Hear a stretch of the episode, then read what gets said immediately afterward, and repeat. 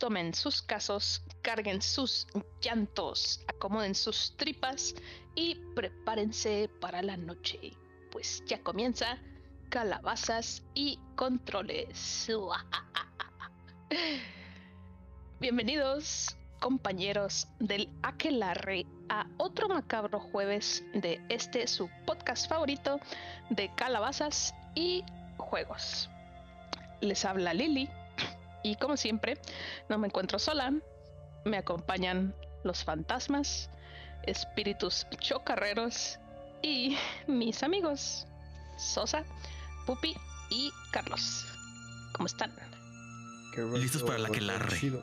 ¿Qué onda, gente? ¿Cómo están? Con miedo de lo que vamos a hablar. Yeah. y pues el día de hoy hablaremos de muchas cosas que dan miedo. Pero antes de eso, espero que no nos dé tanto miedo las noticias de esta semana, aunque les comenzaré contando sobre algo que sí debería darnos miedo a todos, que es perder tu trabajo. Uy. Muy de miedo, ¿verdad? Miedo Godín, abuelo. y pues esto de miedo le pasó a la actriz de voz original de Bayonetta se hizo un pedo con esto. Vaya que sí. Una novela entera, así. Pero resulta ser... Y sigue curso, es lo peor de todo. Ah, todavía está no pasando. se acaba esto, ajá, exactamente. Vamos a la segunda temporada, güey. No, güey, ni siquiera, güey. ¿Ah, estamos en filler? No, tú sí, esto es re, ahorita es como que relleno porque no ha salido nada chido. Pero Lo que sigue es el episodio de playa. el episodio de playa. discúlpenme, pero es que estaba. Por tontamente no apunté el, el nombre de la, de la chava. Se llama Elena Taylor, ella. Elena Taylor es la voz original de los juegos de Bayonetta 1 y 2. ¿Sí?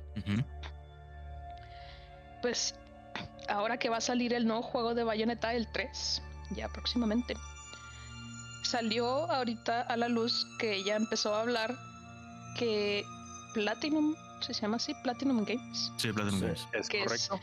Es, la, o sea, el desarrollador de Bayonetta y pues Nintendo es el que lo publica, por así decirlo. O sea, esto no es de Nintendo, es Platinum Games.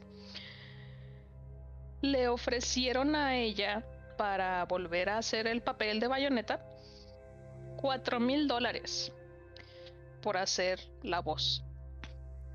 Y pues esto es... No, deja tú. Le ofrecieron menos dinero. Le ofrecieron menos de cuatro mil dólares. Ella dijo, pues oye, como que eso no está bien. Así, aquí está como que mis rates, lo que yo cobro, ¿no? Lo que yo estaría dispuesta a que se hiciera el trabajo por esto. Y después de esa es cuando le responden, bueno, te ofrezco cuatro mil dólares. O sea, le habían ofrecido menos. No manches, o sea, cuatro mil y me estoy arriesgando, básicamente. Está como los de los que los que compran historia, güey. Se me fue el nombre del show. El precio de la historia, Simón. Ah, esa mamada, güey. los que compran la historia. Sí. Le traigo esta moneda que es única y nadie, no existe otra en el mundo. Es falsa. Cinco dólares y me estoy arriesgando, güey. ¿eh? Cinco minutos después vendo dólares, vengo la moneda por cinco mil dólares. Sí, pues de ahí es el meme el de no lo sé, Rick, parece falso. Eso, bueno, pues la muchacha. El, el Bayonetta 3 todavía no sale. Mm. Todavía, no. Se supone que sale este año.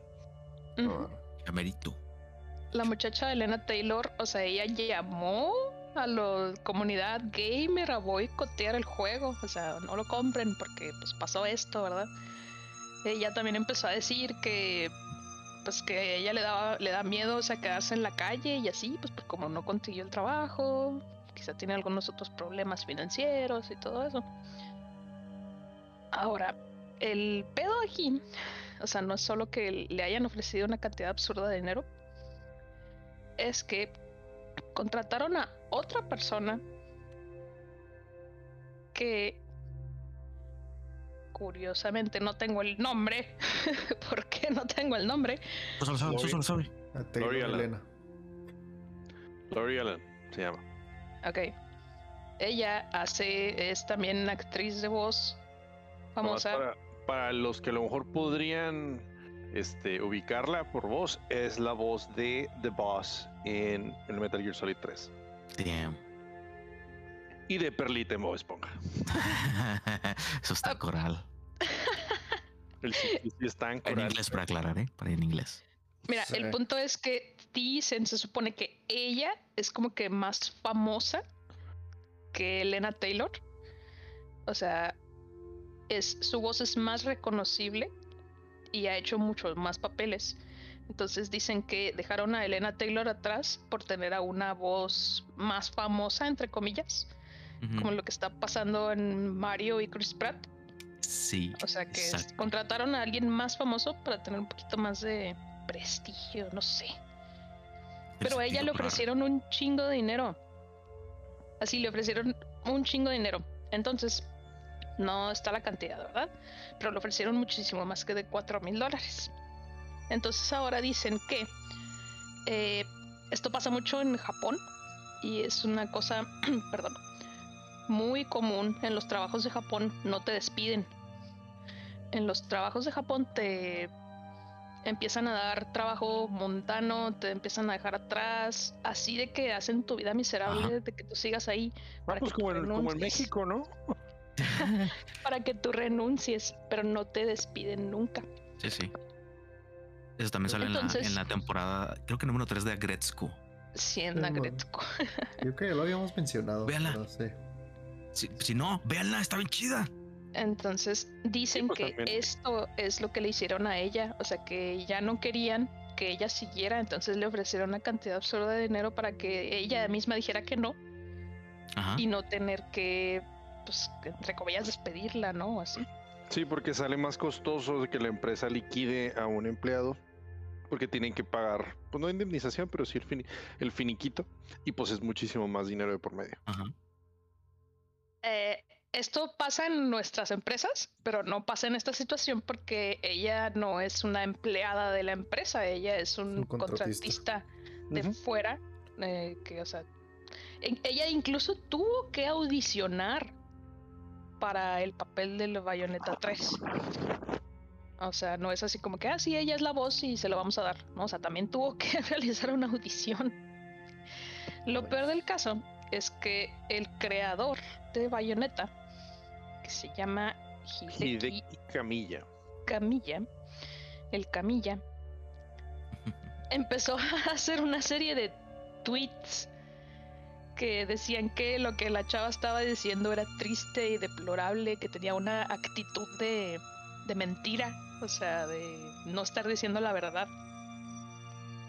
Y que eso era lo único que tenía que decir al respecto.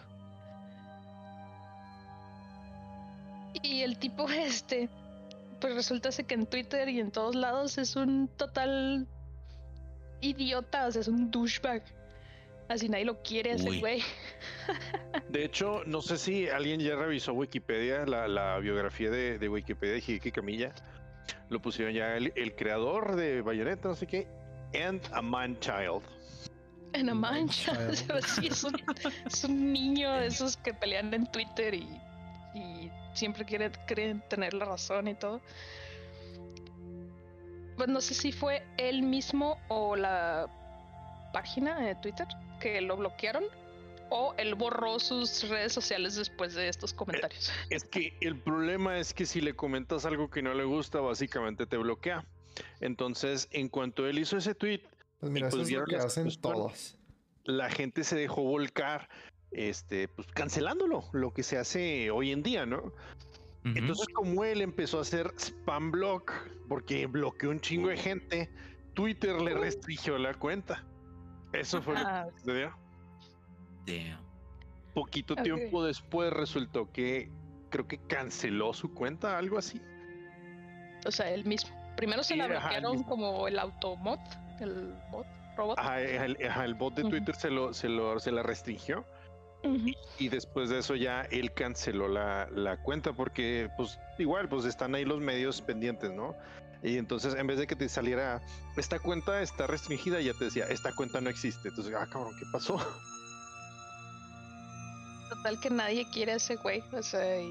Pues, y ahora menos.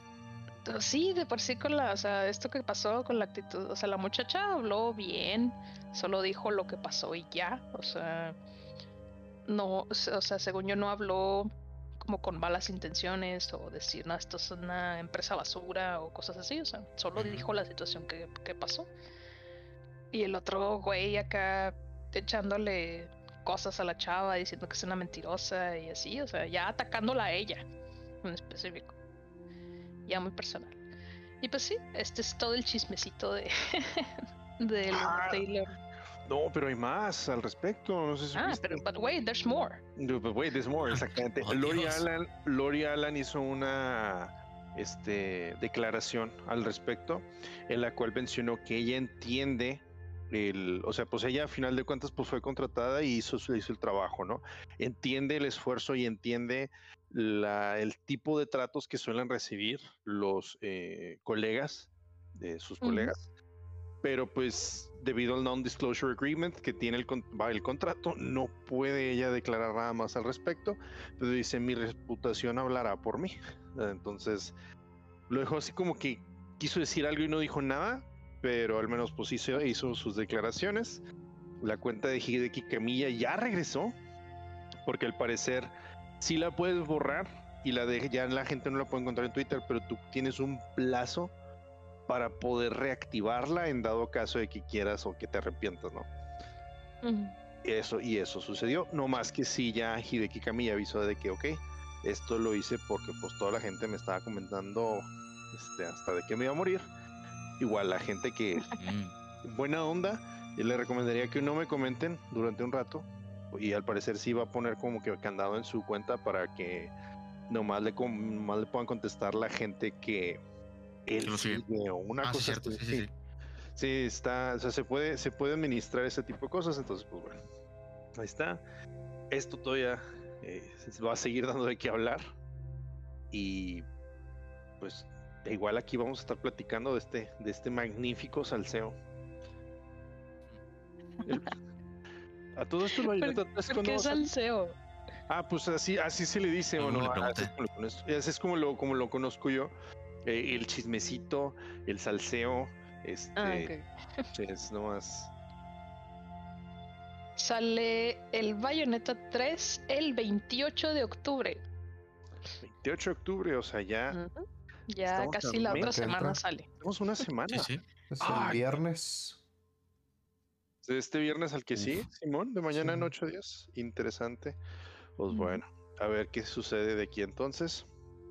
Mientras tanto, pues hay ciertas cosas que ya tristemente nos sorprenden, porque pues ya sabemos cómo son las culturas, ¿no?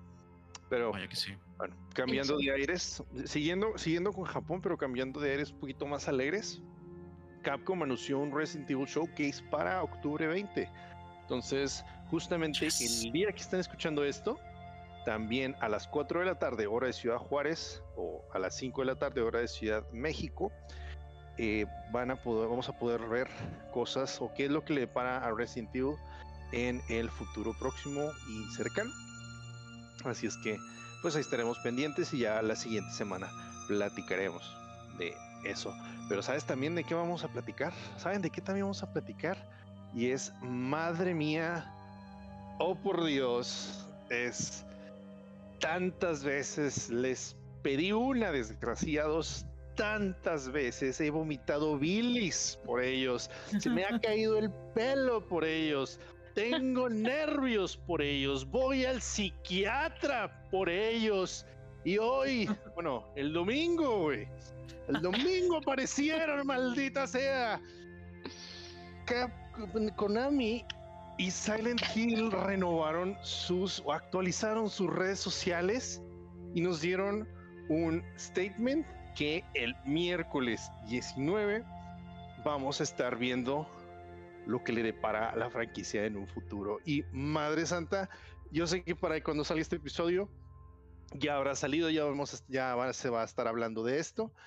Así si quieren escuchar nuestra nuestra opinión, pues eso va a ser ya hasta la próxima semana. eh, pero es. Estoy. Me dio un. Me iba a dar un ataque de ansiedad, te juro, cuando lo vi. Dije, no es cierto, esto no puede estar pasando. Y lo que más me emociona es que, o sea, el- con lo que lo están promocionando es. In my restless dreams, I see that village. Que esa es una. eh, ¿Cómo se llama? That town, perdón, no, no that village. Pero esa es una frase que dicen en el Silent Hill 2. Por ahí había un rumor de que supuestamente iban a hacer un, un remake del Silent Hill 2. Entonces, si se llega a hacer eso, no sé qué va a pasar de mí. Ya prepárense, amigos. No sé si me van a tener que enterrar, no sé. ¿Dónde vives, güey? No Para... te, no te puedes enterrar, César, porque tienes que jugar el remaster del Silent Hill 2. Sí, güey. Tienes que sí, esperar. no, no, no manches. No, es que. No, no, no. A 20 Ay, años. va a ser como, como Homero que nos dijo que va a ser un juego de celular. Ya, obviamente ya, empezaron a decir todo de que, que no, quiero ya sí va a ser un juego de celular, no, pues es que va a ser una máquina de pachinko. Este, obviamente ya están los memes también por ahí, me Un tocó ver juego de uno. cartas. Oh, juego de cartas estaría chido, yo sí lo conseguiría, ¿no? O sea, pero este, no, también me tocó ver ah, también este James, mañana presentan el nuevo Silent Hill. No olvides tu nariz de payaso. Con amor, Mary. Así que sí, sí lo vi. Está chido. Sí, entonces, eh, pues sí, la verdad es que ah, hay unos que ya también se hicieron expectativas de menos. Eh, yo el problema es que no puedo, es mi juego de terror favorito, entonces no, simplemente no puedo. A ver, qué, a ver qué sucede, a ver qué sucede y ya la próxima semana aquí lo platicamos. Ujú. Y Sí, preparen sus folders de, de si el Silent Hill es de móvil, güey. Si es juego Ah, de sí, esos folders de memes. hecho, Los de memes. No, no manches. Ah, bueno, siguiendo- seguimos hablando de terror y John Carpenter, director de una famosa película de terror llamada The Thing. No sé si alguno de ustedes la haya visto. Yo recién Y- la acabo de ver. Madre Santa. Hace mucho que no saltaba del susto con una película de terror. Neta. Saludos a Edgar que me vio en vivo así me tenía enseguida ahí en la sala de cine y te juro que salté del susto y se atacó de la risa. Te agarró Bueno. la mano, aunque sea, que se te No. quitara el susto. No, hombre, ese botón se, se atacó de la risa. No te abrazó, güey, no aplicó la de, ay, lo lleva al cine al que le dé miedo para que se enamore. Entonces, no, no. Sí, sí, para que le eso no, para que le abraces. Eh, No, porque era, era tiempo compartido, porque yo era, iba yo con mi amigo Edgar y su novia, Dani Cross, WS, si gustan agregarla en sus redes sociales, es una cosplayer, una cosplayer favorita de Shadow Games. En fin, eh, la cuestión es John Carpenter, declaró que él sigue interesado, al parecer yo lo había dicho alguna vez, y él sigue interesado en, a- en a- llevar la franquicia de Dead Space a la pantalla grande. Tío. Y Uh, también es otra cosa que digo, Madre Santa, porque es que, o sea, si, si los, para los que hayan visto The Thing o La Cosa, eh, los monstruos que, pueden, que llegan a salir ahí tienen más o menos el tipo de anatomía de, del de Dead Space, o bueno, al revés, los de Dead Space a lo mejor tienen inspiración en La Cosa.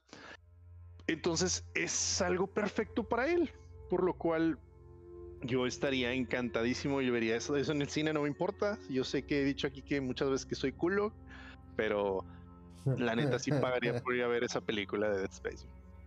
Sí, por dos. Por Sí. tres. Entonces, Si fuera, si fuera muy como el juego, sí.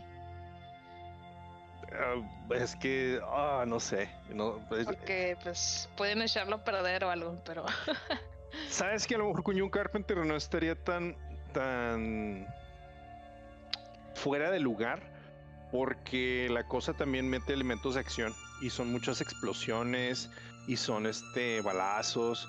Entonces, hasta hay lanzallamas también. Entonces, me atrevería a decir que esa dinámica sí podría estar buena con el Dead Space. Podríamos, podríamos ver ahí algo, un mashup interesante. Ah, Bueno, ahora mira, sí ya. y, ah, pues mira, Jo- John Carpenter también dirigió la película de Halloween, la original. Oh, ¿en serio? Sí, es cierto. Y recientemente pues acaba de salir la de Halloween Kills. Bueno, la, el año pasado salió Halloween Kills. Todavía Halloween Kills. continúa. y va a salir una película más, creo que se estrenó la semana pasada y creo que con eso Ah, se sí. termina la, la historia. Porque también hay como tres líneas del tiempo y ya sé como son como Ah. más de 10 Ahora. películas. De- deja tú, la- esa se llama Halloween Ends. O sea, ya Halloween se acaba. Ajá, algo así. salió ¿O se acaba? Simón. Ah, va- vas a ver que dentro de, de unos cuantos años van a sacar otra vez más Halloween. O sea, lo que Halloween lo Se siempre ¿no? O sea, creo que ya existe Halloween Returns, sí, como sea. Mira, a mí lo que me preocupa es que John, Campi- John Carpenter es un señor así como que ya bien viejito. Y digo viejito porque tiene como más de 70 años. Entonces, Entonces es más le probable pides- que el señor, es más probable que el señor se muera que si se haga con Hollywood en la película de Dead Space, que sería un contrato de checa cinco años o más, o sea, lo que la sacarían. o sea, le pides a Dios que le alcance la vida, pues Sí. esperemos, esperemos.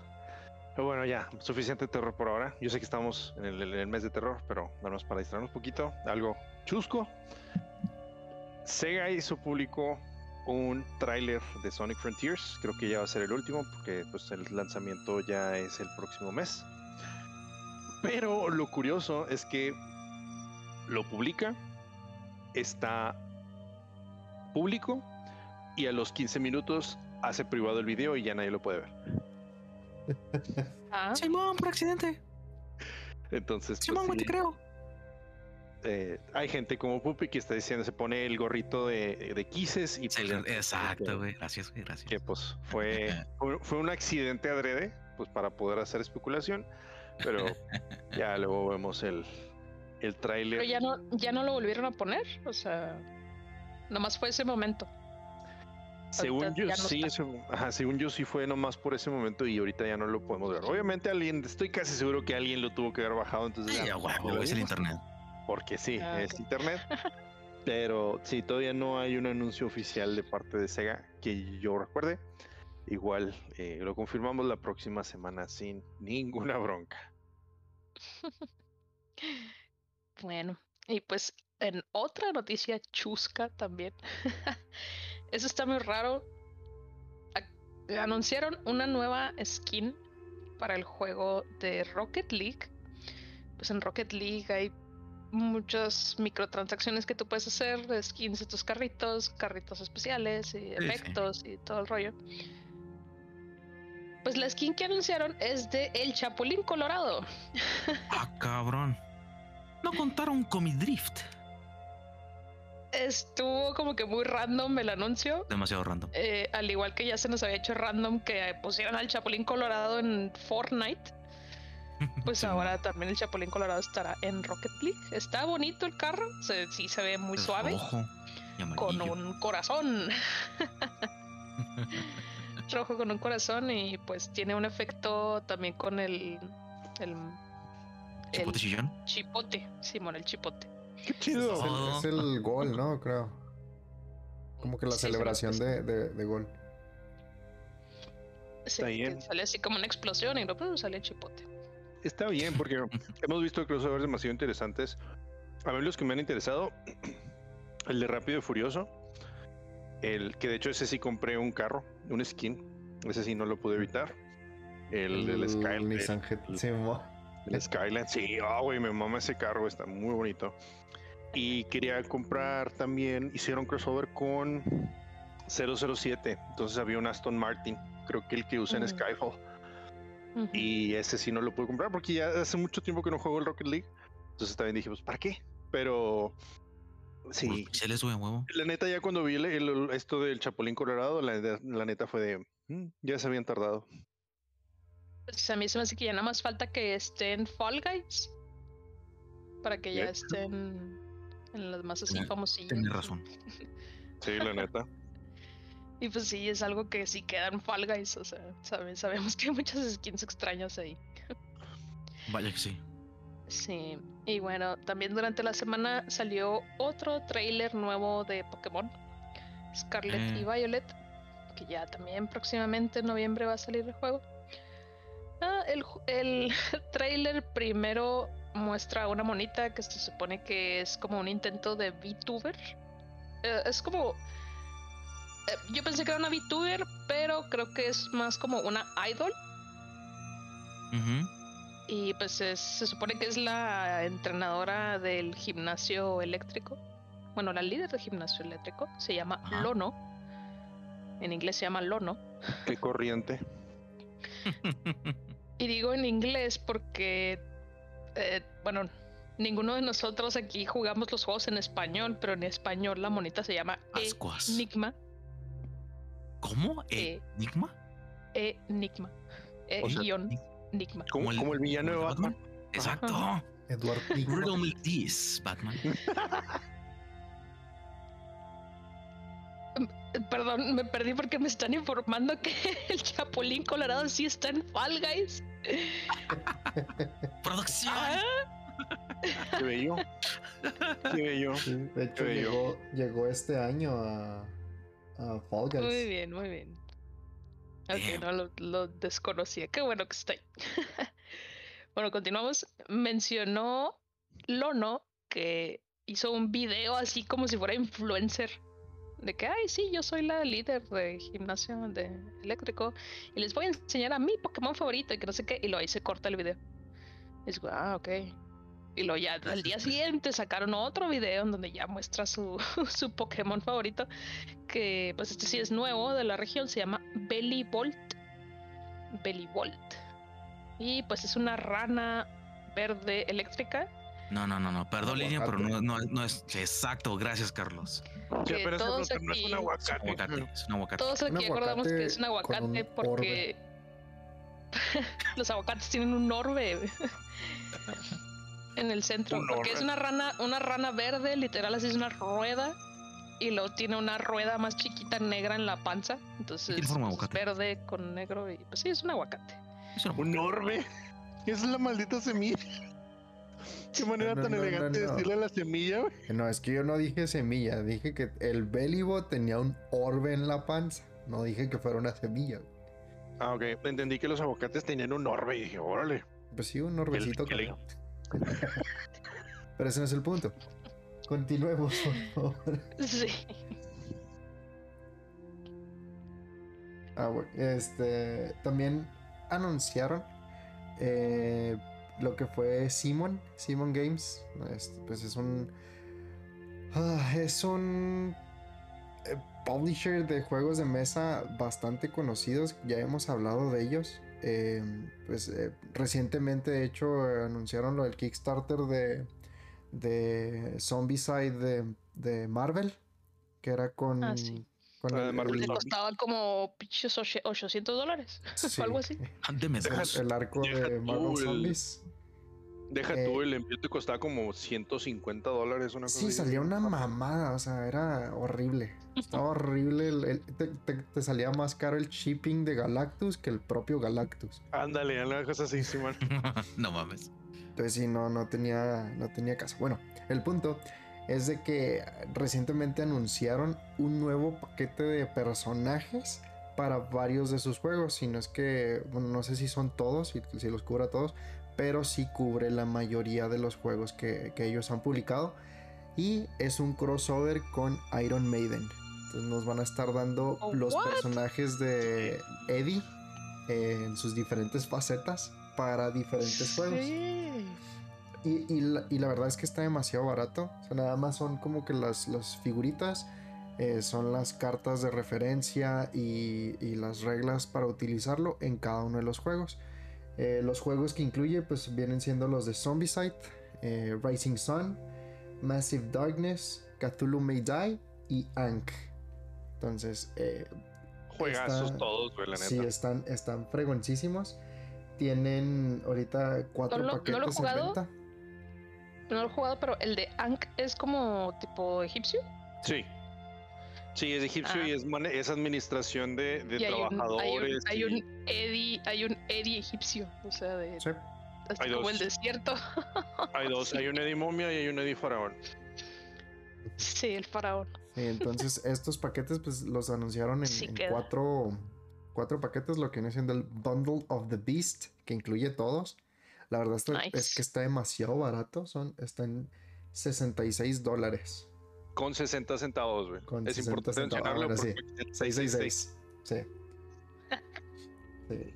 Eh, y pues también tienen como que los diferentes paquetes, ¿no? El paquete 1 que trae diferentes tipos de miniaturas, paquete 2 con otros, ¿no? Entonces, pues cada una de las de los personajes eh, como han vestido a Eddie a través de los pues de los años, dependiendo del, del mono es el juego al que podría hacer referencia o en el cual lo pudieras usar. Entonces, como comentaba, ¿no? O sea, el, el faraón y la momia eh, van a ser parte del- de lo que es el juego de Ankh. Eh, por aquí también habías comentado, Sosa, del el Samurai Eddie. Es, es parte del paquete del Rising Sun. Entonces, Sí, eh, güey. Tiene un También chingo hay- de sentido. Hay o un, sea, hay un vaquero cyborg y lo puedes usar en el zombie side de los vaqueros, güey. On Dead or Alive. Y luego tienen. Ay, güey, tienen un chingo más. O sea, así uno de cada uno. Y, y la neta, yo me emocioné un chorro cuando lo vi. Y se me hace chido porque no es la primera vez que, que Simon Games hace un character pack crossover. Porque habían sacado hace poquito uno con los personajes de The Voice.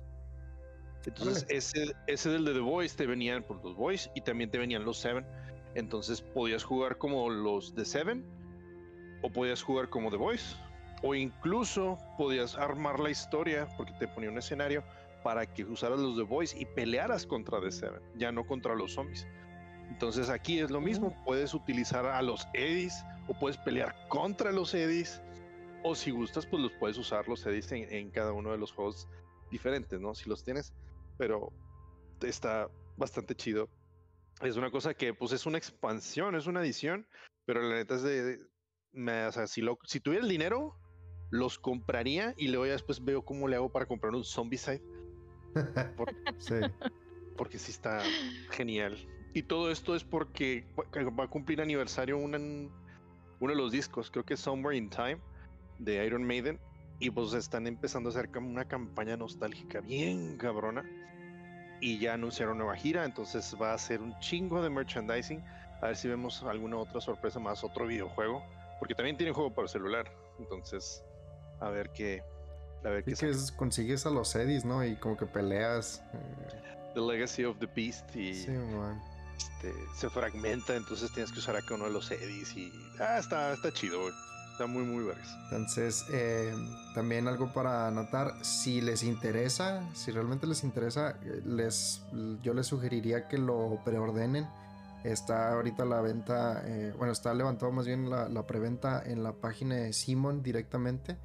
Y está, como comentamos, en 66 dólares con 60 centavos. Porque tiene un descuento de 23 dólares. Entonces, si ustedes no lo compran ahorita y lo quieren comprar ya cuando salga en, en tiendas, va a estar eh, por la módica cantidad de 90 dólares. Entonces, si lo quieren, cómprenlo ya. ya, ya no me gustó tanto. Buena aclaración. A mi cartera no le gusta. Ni al diablo. No te creas ya. De hecho, no, al Ah, diablo sí le gusta, ¿no? No, no, si, si no está en 66, no le gusta al diablo. Ah, ok, sí. sí. pues. Ni a nuestras carteras. Bueno, eh, otra noticia es que ah, Riot Games ya anunció en League of Legends a su nuevo campeón. Eh, el campeón se llama Casante, con Casante. K. Casante. K apóstrofe Sante. ¿Mm? Eh, pues es un nombre como tipo de origen africano, de esos así, que tienen las letras así. Y bueno, porque yo me acuerdo como de, por ejemplo, de T'Challa y de esos nombres de Tachanka de, de Black Panther. Tachanka es del Eh, Siege. Tachanka. de este, sí, Y es, y es- y es ruso. ¿Qué Esta ver? oportunidad para ti en espíritu. Simón. Bueno, Casante, eh, pues es el personaje que Lil Nas X ayudó a crear cuando, pues ya ven que Lil Nas X hizo la canción de Worlds y todo eso, pues mientras andaban ahí haciendo esa colaboración con Riot, ayudó también a crear el... Está basado el, este casante en Lil Nas. Entonces, pues ya salió, salió el trailer, o sea, en donde presentan el personaje. Pero resulta que Riot evitó evitó específicamente el contenido LGBT que sale en la cinemática. Porque, pues, Casante tiene a su novio. Y, pues, específicamente en Rusia no Eso. dicen que tiene novio. Dicen que, pues, es su amigo, ¿verdad? Su bestie. Muy buen amigo. Es su, su muy buen amigo, muy cercano. Y pues esto, pues es por dinero, ¿verdad? Y por nada más por este apelar ahí a que no sé por qué los rusos no deberían de se supone que todos estamos en contra ahorita de los rusos y nos caen mal. De por qué Riot está pues dándole esta Apelando con ellos. sí apelándolos, o sea, ¿Sabes por este qué? contenido. Dinos, Sosa, dinos. Todo sea por el Dilo. cochino dinero, por supuesto. Dilo tuyo, Sosa, dilo tuyo. Pero la moneda de Rusia está toda devaluada, ¿no? O sea, por lo mismo ¿No que moneda? de empresas se salieron de, del país. Exactamente, o sea, es lo que a mí se me hace raro, o sea, ¿por qué específicamente en Rusia? eh, Pues, Pero un desmadre. Y sí, es eh, Rusia, precisamente el gobierno de Putin tiene medidas anti-LGBT. Pero también, pues no, es, no creo que sea el único mercado así. China también ha de estar por lo mismo. Y también imagínate perder a China.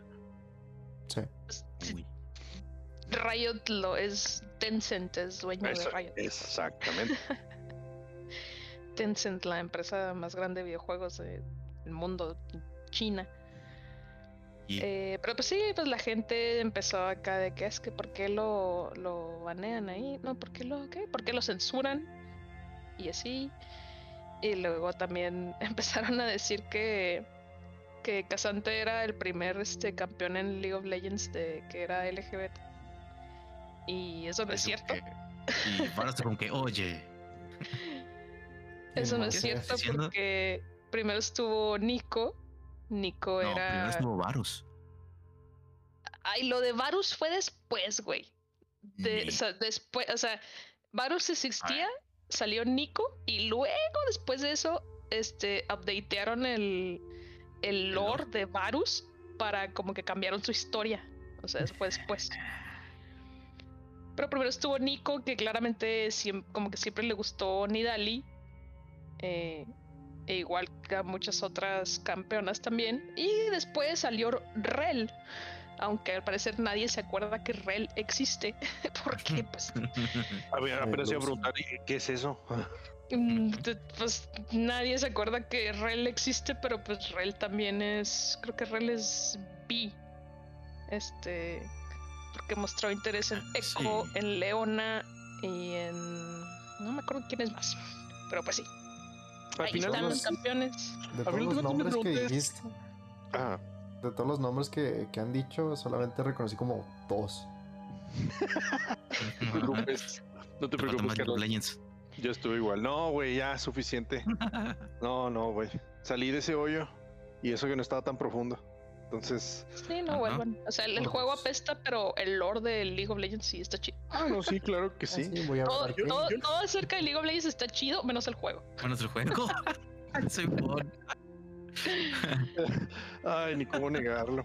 Pero Sí. fíjate que, o sea, lle- llegó un momento en mi vida en el cual me puse a pensar, ¿y qué más da si, si nos ponen un personaje que sea, que se, no sé, que se identifique como helicóptero Apache, güey, o como satélite, pues, pues muy su pedo, ¿no? Igual, o sea, vas a usarlo por sus habilidades, no por su sexualidad.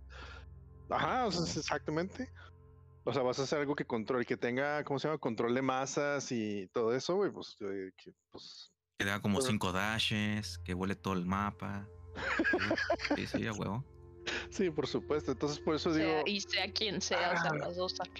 Sí, güey, o sea, sea una masa amorfa, güey, o sea una waifu escultural, güey, o sea un juzbando, güey, o una efesio, toma, lo vas a usar porque sus poderes están rotos, güey, ¿sí me entiendes? Entonces, por eso digo, pues, ¿para qué se da tanto pedo por eso, güey? Oh. en fin, hay gente que todavía no, no, no le gusta tolerar. Ay, Dios mío. El atole. eh, El atole, en efecto, el atole. Ya, ya se acercan las temporadas navideñas, güey, ya. Ya huele a tolito. A champurrado, güey. Oh. Ya viene champurrado. gordura. Gracias. Oh, Dios. Ya, güey, güey, ya empezamos el, ya empezamos la temporada de gordura. No me puedes decir que apenas vas a empezar. No. No, empezamos en septiembre. Pero bueno, eh, el solamente 16 con las enchiladas. Claro que sí. pues, correcto. Todos los que es gordo todo el año, pues eh. Bueno, vamos a ponernos un poquito más serio ya para esta última noticia. Eh, tuvimos una actualización bueno, a través del Departamento de Seguridad eh, de Estados Unidos en pues, la base de las bases o de los soldados que tienen desplegados por todas partes del mundo. Salió el informe de un soldado en Japón, el cual mencionó que había rescatado a tres personas. Ahora, ¿por qué es esto relevante? Pues porque eh, mencionó, se mencionó a través de un testigo que llegó a ver este soldado que rescató a las personas, eh, dos civiles y otro, y el, tercero fue un soldado eh, también norteamericano o estadounidense, pues, eh, que Kazuki Takahashi, el creador de Yu-Gi-Oh, había entrado a tratar de ayudarlos y todo esto fue ocasionado por una corriente marina que, este, pues, para los que no sepan mucho, van a decir, pues, ¿cómo va a haber una corriente? ¿No das de cuenta que así como existen las corrientes de aire, no sé si lo puedan imaginar, o sea, es, es- es una masa de aire la cual por debido a cambios de presión, pues bueno, se empuja o se mueve. Para los y de pues, al final de México, cuentas, perdón, a fin- se- a final- va a ser un chiste, pero creo que no. final- eh, no, aquí no, no creo que sea la buena idea. Eh, la cuestión es, bueno, así como el aire es un fluido, pues el agua también lo es. Y ocurre y pues se comportan igual. Entonces, a veces estas corrientes de agua o corrientes marinas pueden ser peligrosas porque pues así de la nada te puedes te pueden llevar. Y pues esta- estaban batallando estas personas. Bueno Kazuki Takahashi eh, terminó cayendo eh, en ella. Y pues ya desencadenó en todo lo que pues ya sabemos. Pero pues básicamente la conclusión de la historia es o lo que queremos dar a entender es murió pues siendo un héroe. Murió siendo una persona noble hasta el final y pues siempre así lo fue toda su vida. Entonces, pues descanse en paz, Kazuki Takahashi. Sí, o sea, entonces, como lo entendí, es que él trató de ayudar a las personas esas que estaban ahí. Sí, Ah. Ok. así es. No, pues no manches. Que descanse en paz, un gran héroe, gran personaje, gran hombre. Héroe de O muchos. sea, sí, o sea, súper terrible, pero también es así como que me da como, como que me, no sé, como que me llena de esperanza mi corazoncito así de que no manches, o sea, trató de salvar a las personas y, y le pasó eso. Po- Pobrecito, sí. Pero bueno, estas fueron las noticias de miedo y algunas tristes que tuvimos. Ahora vamos a empezar nuestro macabro episodio. Durante todas nuestras vidas jugando videojuegos, nos hemos encontrado con cientos de monstruos en cientos de niveles, jefes mamadísimos que te hacen querer hacer rage quit y pues en general enemigos de todo tipo. ¿sí? Hay que admitir que la mayoría de las historias de entretenimiento, ya sea en libros, películas, eh, demás cosa, contenido que consumimos, la historia siempre se trata de un bueno contra un malo, ¿no? El prota contra el mundo. ¿Y contra qué pelea el prota? Contra, Contra sí mismo. qué contra qué pelea el bien. ¿Sí? Puede que sea una pregunta un poco existencial, pero por lo general nos encontramos peleando contra monstruos o criaturas. Y ¿Por qué? Quizá porque nos hemos acostumbrado a pensar que los monstruos son malos, que son criaturas que deben ser destruidas para que la humanidad pueda vivir en paz y que nosotros, el protagonista humano, somos los buenos, ¿no? Los héroes. Otra respuesta un poco más psicológica a esto sería que tendemos a rechazar todo aquello que es diferente a nosotros. Sí. Entonces por eso siempre nos pintan que el humano es bueno y el monstruo que se ve feo es el malo, ¿no? Esta vez vamos a platicar de los monstruos más grandes que existen allá afuera. Los humanos. Damn. Chan, chan, chan. ¿Vieron, ¿Vieron ahí el plot twist que les di? Are we the baddies? Yes. es. Y pues así es.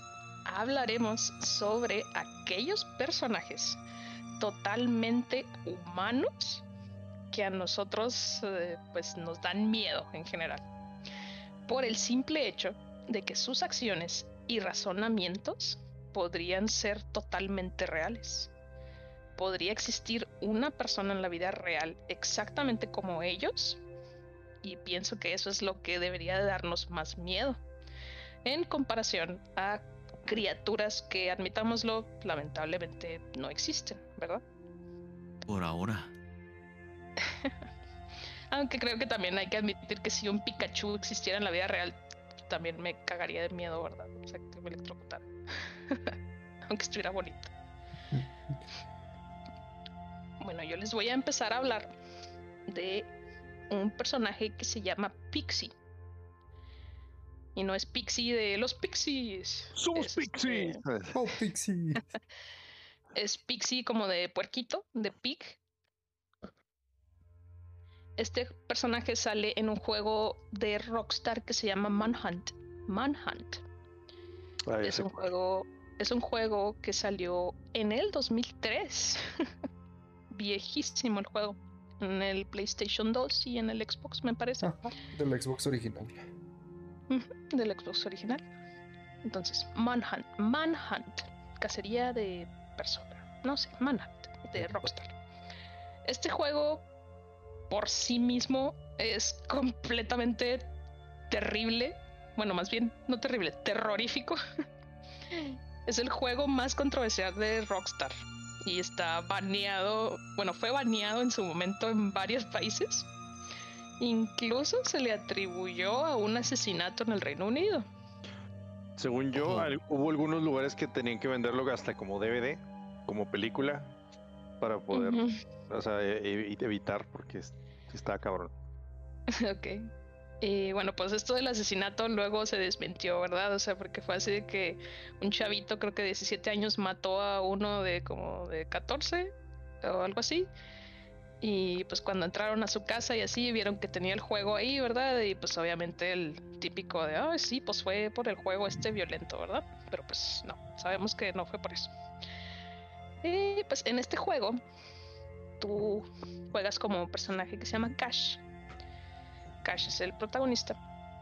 Eh, él es un convicto a la pena de muerte que es forzado a participar en películas snuff. Por si no Mm. saben lo que es una película snuff, eh, qué bien por ustedes.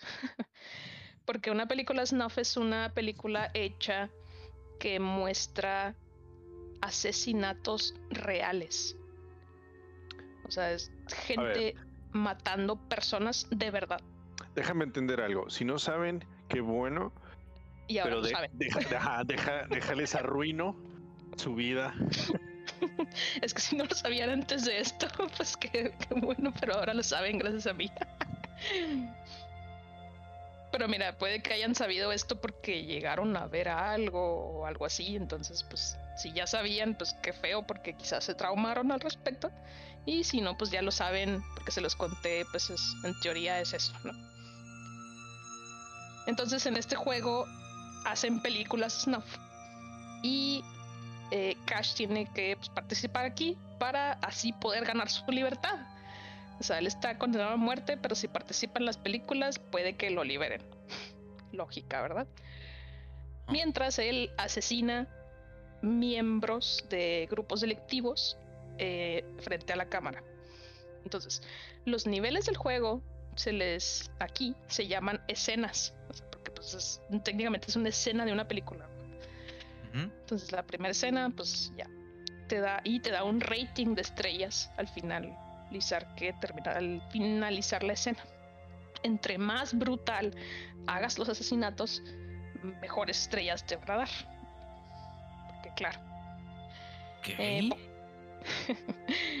por sí mismo y sus acciones, podríamos decir que Cash es un completo monstruo, ¿no? Pero, pues como él es el prota del juego que nosotros manejamos, que tú manejas, pensaríamos que nosotros estamos haciendo el bien mientras asesinamos brutalmente a todos esos pandilleros que, por cierto, secuestran y matan a la familia de Cash. Entonces solo es Yo no me siento tan mal. gente matando gente todo el tiempo. Ah, el verdadero monstruo aquí somos nosotros por jugar este juego, ¿verdad? La neta. Pero no, no se crean. del, del monstruo humano que les iba a hablar, que es de aquí de Manhattan, que les digo que es Pixie. Que ven- eh, él vendría siendo el jefe enemigo principal del juego. Pixie es la estrella de las películas Snuff. Es un caníbal que utiliza una cabeza de cerdo como máscara. No esperaba menos. Es- está súper obeso y está desnudo siempre. Eso sí Y no se le ve y se le ve su cosa. Ok.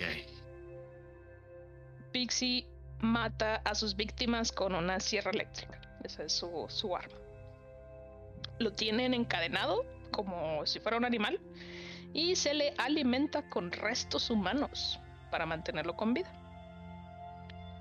Entonces él es un humano, una persona que come pues personas.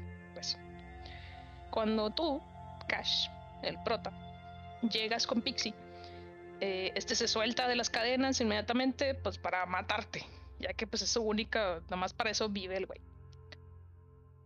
De ahí filmas la escena de tu vida tratando de salvarte de este güey, que hace sonidos guturales y dice palabras cortadas. Entonces ¿Gutu está así bien guturales. ¿Qué es eso? No quiero hacerlo, pupi, pero sonidos así como de black metal, así de oh, y así. Eso Ah, es ya un está. sonido. Eso Un death gutural. Ok, ok. Ándale, eso. Exactamente eso. Sí, Death Roll es en inglés, así es. Eh, pues al final logras que Pixie se caiga por un hoyo, porque pues hay como un hoyo en la pared con una reja y pues como está muy gordo, literal se cae así, la reja se rompe. Pero Pixie alcanza a agarrarse así el borde, a lo cual llegas tú y le cortas los brazos con la sierra eléctrica para que se caiga y se muera. El pequeño twist aquí es que se dice que Pixie llegó ahí exactamente como Cash lo hizo. Era igual que él. Lo que indica que Cash estaría destinado a convertirse en otro Pixie. Ok. Si no come mucho, quizás no. Pero pues te van a. lo iban a alimentar con cadáveres de personas. Entonces, pues yo creo que sí, sí iba a ponerlo. Y pues sí, este es el. Está bien brutal este juego. O sea, no puedo decir más al respecto. Eh, a pesar de ser un juego del 2003, o sea, los gráficos no están así como que tú digas, ay, están excelentes, ¿verdad? Pero sí está muy, muy gore el juego. También, o sea, pues se ve toda la sangre, todo en todos momentos cuando le cortas los brazos a Pixie, cuando se estrella en el piso y lo puedes ver su cadáver ahí así todo, así todo gordo, desnudo. Eh. Entonces, ¿quién se les hace que es un monstruo más, más acá, más cabrón? ¿Cash o Pixie? Pues Cash, porque pues mató a Pixie, que era como su predecesor, así que te, como entrenando al más, a un, a un mal peor. Caxi. Como peor. un Sith. No, pues. Cash al final. ujú. Cash al final porque fue, pues pudo ser más cruel que Pixie. El, el peor se- mal. Finando a, a- a Pixie, ¿no? Pero pues supongo que esa es la moraleja de la historia.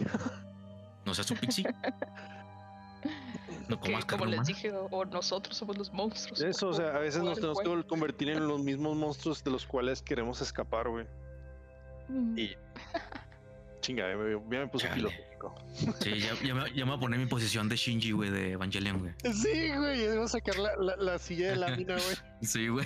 Tranqui- tranquilos, amigos, es solo un juego. Un juego terrible baneado en muchos Congratulations. países. Congratulations.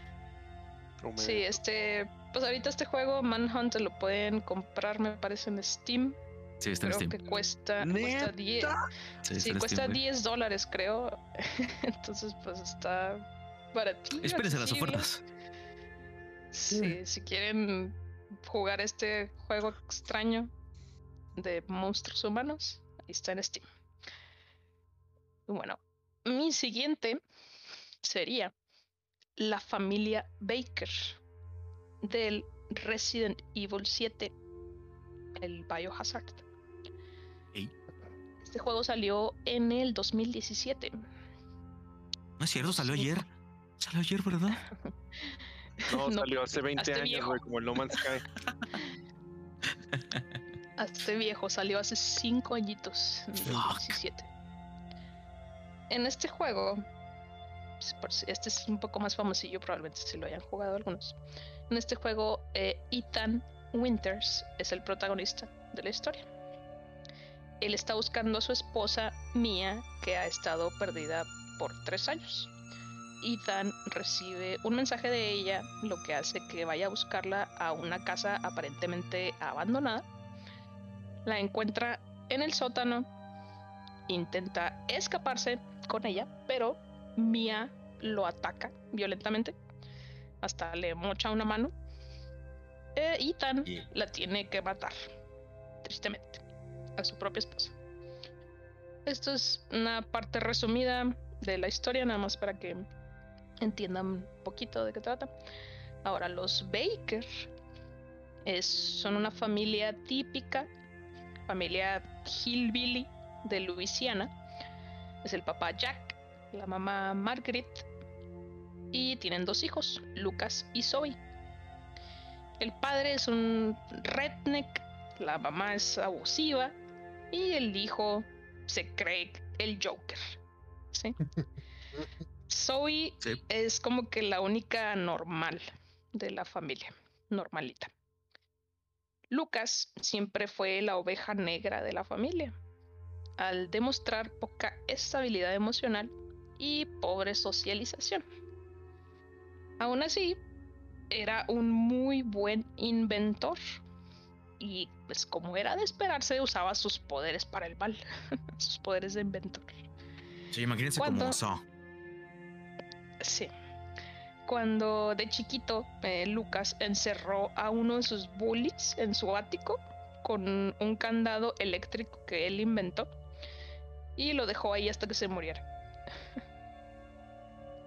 Por si algún día tuvieron bullies, pues no, no hagan eso. No.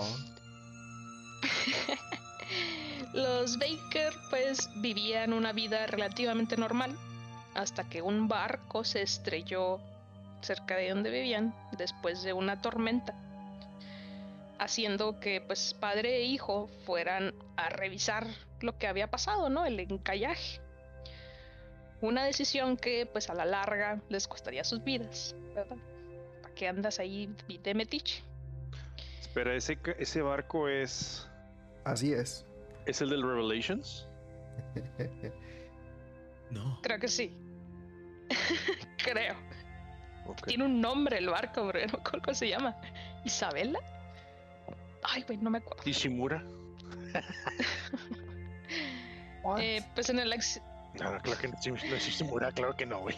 no, no, en el accidente. en el accidente, hasta padre e hijo se encuentran a Mía. Ellos ahí la encuentran. La, La, esposa mía, de la Ethan. tuya, téngate la presto. No, la esposa de Ethan. Ah, ok, gracias. se la encuentran a ella y a una chica llamada Evelyn. Evelyn. Que en su momento no saben que Evelyn es un arma biológica casual con que tiene la habilidad de controlar mentes y hacer monstruos hechos de como cosa negra, mo. Mia se encontraba inconsciente, pero ella ya había sido infectada por Evelyn. Entonces, eh, pues el padre e hijo, Jack y Lucas, se las llevan a la casa, sin saber nada, ¿verdad? Evelyn lo único que estaba buscando era tener conexiones personales. Entonces, infectó a los Baker, controlando sus mentes para forzarlos a verla a ella como si fuera de la familia. Ella nada más quería una familia, ¿verdad? y que alguien la quisiera. Y pues encontró a los Bakers.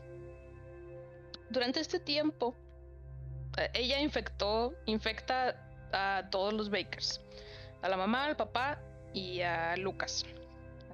Bueno, a Zoe, a la niña que les digo que es como que la normal, trata de infectarla, pero como que no puede. Y ya después, como que sí la infecta, pero Zoe, como que, no sé, como que es muy. Por ser muy buena persona y así, no logra ser totalmente controlada por, por la cosa esa mental.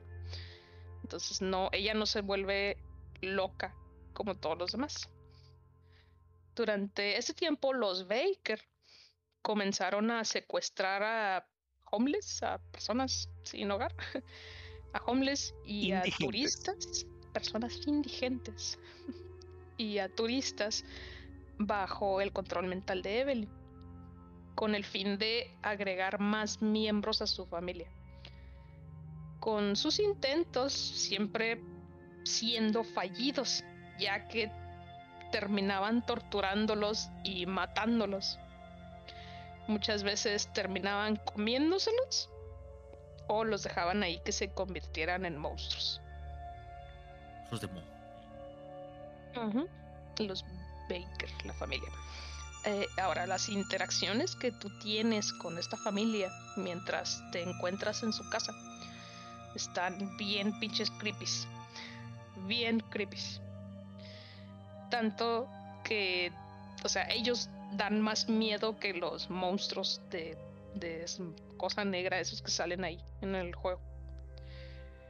Lo interesante es que cada uno de los Baker está diseñado bajo un concepto de los subgéneros del horror.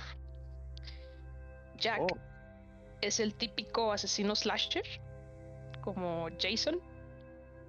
Okay. Margaret eh, representa algo que se llama el body horror, que es mostrar desmembramientos o deformaciones del cuerpo así de manera grotesca. Ok. Y Lucas representa el horror psicológico, como Sa, justo como el eh, eh, validación a huevo. Sí. Entonces, les digo, estos güeyes también, o sea, en el juego se ven, se ven feos, o sea, también así como que dan miedo sus aspectos visuales. Y, o sea, sí, podremos, sí podemos decir que les comió el cerebro Evelyn, pero ellos seguían siendo humanos y porque, por ejemplo, a Zoe no le pasó eso, ella no se dejó porque ella era buena. O sea, ella era como buena, ella era buena persona y por eso no la pudieron. No hacer resistencia a la, a la, a la corrupción. corrompición. a la corrupción de Evelyn. sí, la corrupción.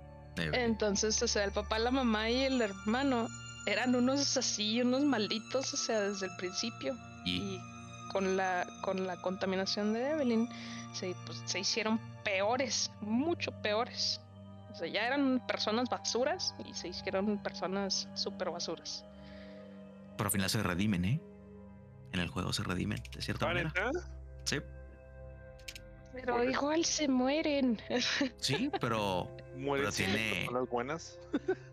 no tan buenas, pero. Pero, pero porque, o sea, obviamente ellos, ellos no querían que Evelyn los controlara, o sea, obviamente. Por eso se redimen, porque, o sea, Evelyn los controló y ya al final se redimen diciendo, pues es que perdóname por todo lo que hice pero no lo hice porque quería. O sea, estaban controlando, o sea. Esos que se arrepienten antes de morir y van al cielo. Ah, sí. Mientras lo hagas, o sea, no importa que hayas matado y comido a mil personas, como ellos. y lo está bien creepy también, o sea, porque cuando te atrapan, este, te sientan en una mesa y los estás viendo así a ellos y están así bien raros. y te están Sí, es el diciendo intro. como que es, sí, ese es el intro. Ok, qué raro. Este, lo que yo no sé es, eh, eh, el papá le corta el brazo a Lucas, así como que se enoja con él y nomás así se ve que le corta el brazo, Ah, sí. Sí. así casual. Y luego yo no sé si la mamá te está dando de comer pedazos de persona. Probable. Eso parece. eso es- Sí, son como pequeños sí. como in- intestinos. Oh, tripitas. mm. Sí, como te da tripitas. tripitas de comer. Pero como no están bien feas. cocidas, como no están bien cocidas, pues el, el. Ethan acá, el Ethan se hace así como, ah, no, no quiero.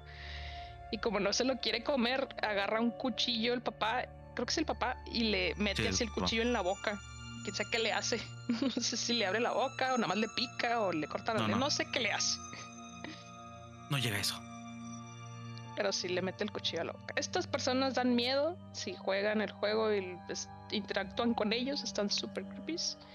Y pues como les comenté, pueden existir personas como ellos en la vida real. Y sí, Ya existen. esos son mis, esos son mis personajes que yo les traje. Ahora le voy a pasar el control a Carlos para que nos cuente él sobre algunos otros personajes. Pues este, yo también voy a venir con mi propia Evelyn en otro juego. Control mental, eh, muertes sin sentido, sangre, eh, horror. Cumbia. Todo esto disfrazado de un eh, una novela gráfica con eh, de anime en la escuelita. Doki Doki Literature Club. Ah, no mames. Eh, sí. Pues, Mónica. Este, me imagino que Pupi ya lo, ya lo jugaste, ¿no? Y Ok. eh, bueno, aquí pues de lleno sé que el resto no, los ha, no lo ha jugado. Eh, los invito a que no lo hagan, no lo jueguen, déjenlo ahí. Sigan sus vidas tal cual, no hay necesidad de jugarlos para los que nos están escuchando y están curiosos. Les digo que no lo hagan, pero si aún así quieren hacerlo, háganlo. Pues, al fin de cuentas, es un juego gratis que está en Steam. Eh, si no tienen computadora, no tienen manera de jugarlo en Steam, también está en consolas. Pero el que está en consola está un poquito más, eh, tiene un poquito más de, de contenido y este sí cuesta, pero creo que cuesta como 120 pesos. O sea, lo mucho. Ah, o el sea, plus. Sí, el Doki Doki Literature Club Plus. Em, para darle rápido contexto, el, este, el, el que está para consola, también lo pueden ver en Steam. Eh, este se hizo con la única finalidad de poder llevar este juego a consolas. ¿Por qué? Porque el juego original eh, tienes que hacer ciertas cosas con los, con los archivos del juego. Y pues realmente en computadora es más fácil, ¿no? Entrar simplemente al disco C y buscar el, el archivo en la, la carpeta, ¿no? A diferencia de una consola en donde realmente pues, no puedes hacerlo. Entonces se hace el, este el plus para poder eh, simular una computadora, que básicamente así es como lo juegas, ¿no? Es una... Estás viendo un desktop en la consola y... como si fuera una máquina virtual, güey. Ajá, es, ándale, es una, una VM. Eh, ok, ¿qué es este juego? No lo hubiera pensado así. Este juego es una, como lo dije, una novela gráfica con eh, pues unas monitas ahí muy bonitas. Eh, sí, donde realmente pues lo único que haces o, o el, el- lo de encimita es que entras al club de literatura y tienes que como que crear poemas y la madre, ¿no? Entonces la historia o cómo empieza el juego es, eh, pues inicias el juego y- poniendo tú, tú el nombre del personaje que tú quieres, ¿no? En este caso pues yo, Carlos. Eh, aquí Goku también si quieren, sí. No, con Q. Ah, Sí, te toca también Goku y con Q. ah, pues Cocoon, ¿no? Simón. el Cocoon. Cocoon. ajá. Aquí no importa, ustedes pueden ser quien quieran en los juegos, recuérdenlo. Entonces iniciamos con nuestro personaje Kokun, em, el cual es invitado al club de literatura por su mejor amiga de la infancia, Sayori, que viene siendo una de las Eh. personajes que vemos en el juego. Sayori te invita al club de, literatura con la intención de que pues te quedes porque como bien saben ¿no? en, lo que es la cultura japonesa eh, o bueno pues en, la mayoría de las escuelas tienen como que estos clubs de, de diferentes cosas no el club de ajedrez el club de los eh, deportistas así no entonces aquí tienen el club de literatura. Y Sayori te pide que entres porque les falta un miembro para poder ser considerados un, club como tal dentro de la escuela. Después tú le dices, bueno, pues está bien. Eh, ¿Te habías perdido contacto con Sayori ya habías dejado de hablarle? Eh, eran amigos de la infancia. Por, alguna razón dejaron de, de, verse como amigos por bastante tiempo. Eh, bueno, al menos aquí en lo que es la prepa, que es donde está ambientado. Y como que empiezas a hablar con ella y todo, pues es como que, ok, vamos al, al club, vamos a, a, retomar esta amistad que teníamos, ¿no? Entonces ya llegando al club de literatura te presentan al resto de los personajes que vas a ver durante el juego, que viene siendo Mónica, la presidenta del club de literatura, Yuri, que es la vicepresidenta del, del club de literatura, eh, y es como que la, la callada, eh, la reservada del, del, grupo. Natsuki, que es la, eh, es la, la, freshman, la nueva, la que acaba de entrar apenas a la escuela, como quien dice, ya entró aquí al club. Es como dice Puppy, pues sería como que la kawaii, la ponen como que es la, la bonita del grupo, el cute. Y mm. Sayori, que viene siendo pues, la mejor amiga del prota, como les comentaba, y es la como que la más feliz, ¿no? La que irradia más felicidad en, eh, en el club, la que da la, la felicidad a todos. Eh, el juego eh, es una novela gráfica como tal, tú estás viendo así pues, el puro texto, ¿no? O estás leyendo y leyendo y leyendo. de vez en cuando te da alguna decisión a tomar, todo esto. Eh, mucho diálogo. La verdad es que sí, es demasiado diálogo. Sí, sí, pues una novela, güey. Y eh, pues ya al final te pone como una mecánica en donde al final del día te encargan como que tarea entre comillas, en donde tú tienes que escribir poemas. La manera en la que se escriben es que tú eliges 20 palabras, eh, te va saliendo como uh -huh. que te sale una lista de palabras y eliges una y luego se cambia y se pone otra lista, escoges la segunda, pum, se pone otra lista y así, ¿no? Hasta que ya escogiste 20 palabras. Mientras que abajo ves tres monitas eh, todavía más kawaii que representan a Sayori, a Natsuki y a Yuri. Entonces cada vez que tú eliges una palabra, dependiendo de la palabra que hayas elegido, es el a quién le gusta más eh, o quién va más hacia ese tema. Entonces como que brincan de felicidad de que eh, escogió mi palabra, ¿no? Y así. Al principio te pone como que palabras muy ah, sí. X. Este... Mi palabra favorita, él. Siempre me notó. Sí, no, o sea, pero por te pone que gatito, te pone eh, malvaviscos, te pone, eh, no sé, arcoiris, ¿no? Entonces cosas así. Entonces tú vas escogiendo para armar un poema eh, donde supuestamente pues va a traer esas palabras, ¿no? Entonces ya pues empiezan a saltar y todo. Eh, dependiendo de cuántas palabras escogiste de una, como quien dice, se carga a la que hayas tenido más palabras y el poema le va a gustar a ella el siguiente día. Entonces al siguiente día ya empiezas a platicar con todos y todo. El, la manera en la que se maneja es de que les tienes que enseñar tu poema a ellas y ellas te enseñan un poema a ti. Entonces siempre, siempre vas a leer tres, pro, tres poemas que vienen siendo los de Mónica, los de, perdón, cuatro poemas, que son los de las, las cuatro eh, personajes, y a las cuatro les enseñas el tuyo, entonces ya pues a la que le gustó el que tú escribiste te hace un diálogo bonito, y el resto como que te critica, ¿no?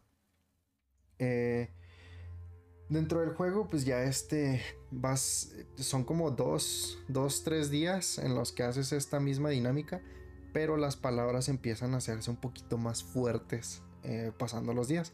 y de repente ves este, ansiedad, depresión, sufrimiento, muerte. Así, ¿no? Ya empiezas a ver, Qué bonito poema. sí, ya empiezas a ver como que un poquito más fuertes las palabras, eh, todo sigue normal y todo, ¿no? Em, llegas al viernes, que es donde te explican, o bueno, más bien te piden de que ya va a ser el, el festival de anual de la escuela, que es algo que pues sí pasa mucho en, en las escuelas de, de Japón, ¿no? Y lo vemos en todos los animes.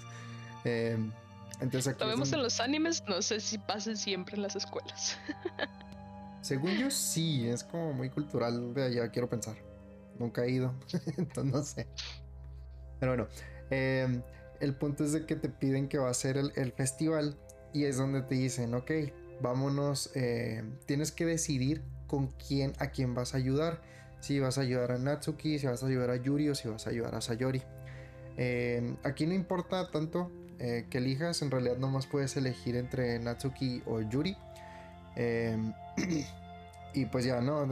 Te vas a sus casas, eh, las ayudas con lo que sea que iban a hacer. em, de que no se van a, a imprimir los panfletos, van a hacer que cupcakes, em, no sé, ¿no? O sea, como que diferentes cositas para, para cuando venga el festival. Al momento de que haces esto, te topas con Sayori.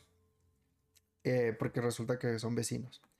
Entonces Sayori te empieza a decir que pues ha estado muy feliz contigo y la fregada, pero que se ha sentido un poco sola eh, y triste y la madre, ¿no? Y te empieza a decir que ella realmente no es... ¿A dónde va esto? Ella te empieza a decir que no es feliz realmente, sino que finge serlo. Y es donde te dice que sufre de depresión. No, espera, se fue para el otro lado que no pensaba. What? Sí, pues es que empiezas a decir que, ah, es que le está diciendo, ay, sí, es que estoy muy sola. Y así. Es como. No, no va para allá este juego. ah, Eh, entonces, te- pues aquí es donde te confiesa, dice que pues es- eh, tiene depresión y eh, empiezas a, a- a como que a notarlo más, ¿no? Entonces cuando ella te dice esto, también te confiesa su amor. Sí, te eh, aquí realmente pues hay una decisión a tomar que no importa mucho. Es donde te dice eh, si le, le devuelves el, el, el cariño o si rechazas su, su amor y le dices que pues, la quieres ver solamente como una amiga, ¿no? Cualquiera de las dos va a llevar a la misma conclusión, lo único que cambia es el diálogo que hay entre la conclusión y, y la decisión. Si te dice algo bonito, si te dice algo triste. El punto es de que vuelven a la escuela, en la escuela eh, se dan cuenta de que no, no, han, este, no han visto a Sayori en todo el día. Eh, preocupado tú porque por lo que te dijo, eh, piensas lo peor y dices, no, no manches. Entonces se sale de la escuela, va a la casa de Sayori y aquí es donde empieza como que lo feo. Porque llegas y está, eh, Sayo- está la imagen pues eh, de Sayori colgada en su cuarto. O sea, se, se mató. Em, y el, el prota se queda como que en shock. Entonces te, te quedas viendo la imagen, pero como que el prota no dice nada, te quedas en shock, te quedas en shock. Y aquí es donde pasa lo primero acá como que extraño. Se glitchea la imagen. Se reinicia el juego solo. What? Eh, Se termina, o sea, te sale así en la pantalla end, de que ya se acabó el juego. Se reinicia. Y al momento de que se reinicia, no puedes darle en continuar. Está como que glitcheada la palabra de continue en el menú. Y donde salían las cuatro monas en, el- en la pantalla, te salían como que los cuatro. eh, las cuatro Los monitas. waifus. Los waifus. A las cuatro waifus. Eh, donde salía Sayori, pues solamente se ve como que un. Una, un blob así como que con muchos. eh, Un mi signo. Ajá, es un missing no de piecitas humanas, ¿no? O sea, es un ojo verde, un ojo rojo, y lo acá como que cabello, y luego como que le falta cosas, así, ¿no? O sea, está. Sí. Aquí no te deja eh, tampoco cargar tus, tus saves, no existen, o sea, no, no tienes ningún save, se borraron. Y tienes que empezar un juego nuevo. Al momento que inicias un juego nuevo, vas a tener todavía como que ciertas partes en donde se glitchea y se vuelve a, se vuelve a iniciar, ¿no? Entonces acá, por ejemplo, en el primer run, como quien dice, Sayori te invitó al club de, de literatura. En este caso no ves a la... Se ve como que el missing no y un nombre que no existe, o sea, puros caracteres que te está invitando. Se glitchea la pantalla y aparece Mónica, la presidenta. Mónica te dice que ella te introduce al club y ella te invita. Pues ya eh, eh, vuelve a pasar exactamente lo mismo que, pasaste al, principio, en donde pues está pues, los mismos, eh, las mismas mecánicas, ¿no? lo mismo que tienes que hacer, ¿no? Estar haciendo, pues platicando con todos, siguiendo como que la historia, creando tu poema y todo. Pero aquí las, las monitas, los personajes, ya nadie recuerda a Sayori. O sea, nadie dice que existió alguien llamado Sayori. No se vuelve a mencionar para nada su nombre. Nunca existió. ¿eh? Eh, sigues, sigues con el juego. Eh, pues ahora solamente puedes elegir, al momento que escribes los poemas, pues solamente puedes elegir entre palabras que le gusten a Natsuki o que le gusten a Yuri. Conforme va avanzando el juego, te vas descubriendo también un poquito más de cosas con los con los diálogos que te hacen los personajes y con los poemas que te escriben. Eh, también empiezas a ver como que los eh, traits negativos de, las, de las personas, de ellas, en donde ves que Yuri pues empieza a ser como más aprensiva hacia ti y este, pues empieza a ser un poquito más, más este, se empieza como que a potencializar los eh, todo esto negativo que ya traen ellas, ¿no? Eh, Natsuki pues la empieza a saber que ella es, es abusada por su padre y está, tiene desnutrición. Sí, pero ella lo esconde bajo su manera de ser como kawaii. ¿sí? Y mm. Yuri es una persona que es muy... Eh, le gustan mucho los cuchillos. Y durante el diálogo te empieza a, empieza a decir que es este. que tiene toda una colección. Y dentro de también del, diálogo te, empiezan a decir que ella lleva un cuchillo diferente a la escuela todos los días. Eh, cuando hablas con Yuri te dice que pues ella se asegura de que los de que sus cuchillos tengan la tensión de vida y el uso correcto que les debes de dar a cada uno de ellos por igual. Por eso se lleva uno diferente a la escuela todos los días. Eh, cuando estás aquí, pues ella es la que se encarga de hacer el té. Entonces como empieza a ser un poquito más aprensiva contigo, empieza a ser como que, pues sí, no, como que ya te está tirando la onda. Eh, en este sentido, eh, cuando ella hace el té, dice, ah, pues voy por agua y se sale del salón pero siempre que se sale se tarda mucho. Eventualmente sales tú del salón y te encuentras con una escena en donde tiene todo el brazo cortado. Eh, y te empieza... El, texto se empieza como que a glitchear porque también te salen textos diferentes. De repente te sale como que en, bold y más grande ciertas palabras que es cuando... ¿En negritas? Ajá, te salen negritas como que los los comentarios negativos que irían, pero potencializados hacia su máxima. Y este, te empiezan a salir un chingo de diálogos de esos. Este, ves una pelea entre, entre Natsuki y Yuri, donde pues empiezan a decir un chorro de cosas y todo, se reinicia. Bueno, no, más bien, nos vamos al siguiente día y otra vez, ¿no? La misma dinámica, todo esto.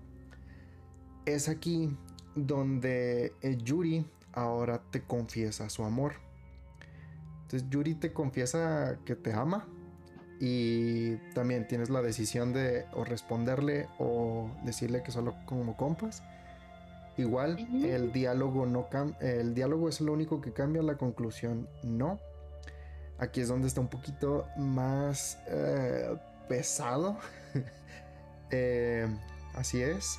Pupi está haciendo ahí unos, unos gestos. Eh, cuando, le dices que, sí o que no, pues ya dependiendo, o se emociona o se entristece, pero saca un cuchillo y se empieza a cuchillar a sí misma. Apuñalar. Sí, se empieza a apuñalar, gracias. No Ah, eso significaba la pantomima de Puppy. Sí.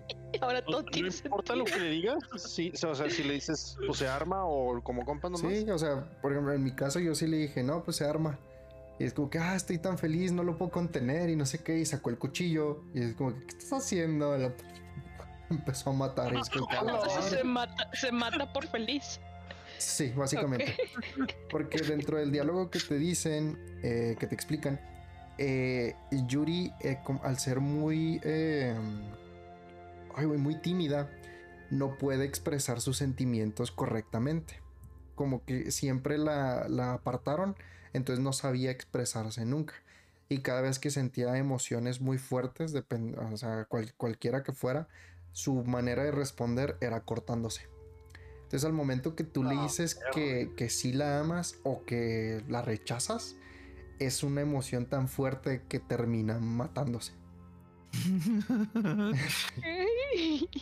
Entonces se, se mata, tienes la imagen ahí de- del cuerpo de Yuri tirado en el, en el salón de clases con el cuchillo con sangre así a un lado.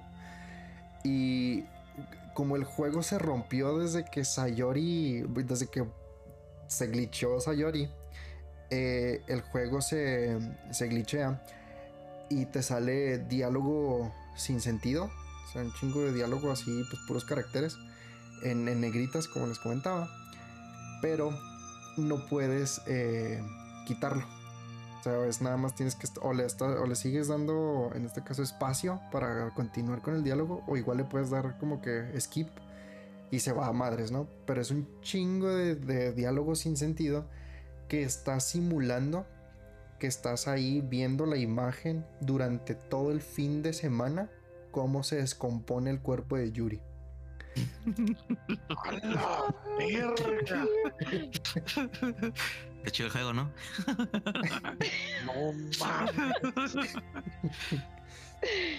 Este, una vez que pasa esto, pues eh, llega el lunes, termina las clases, empieza el club de literatura y llega Natsuki corriendo, ve la escena, se vomita, como que no mames, y se va.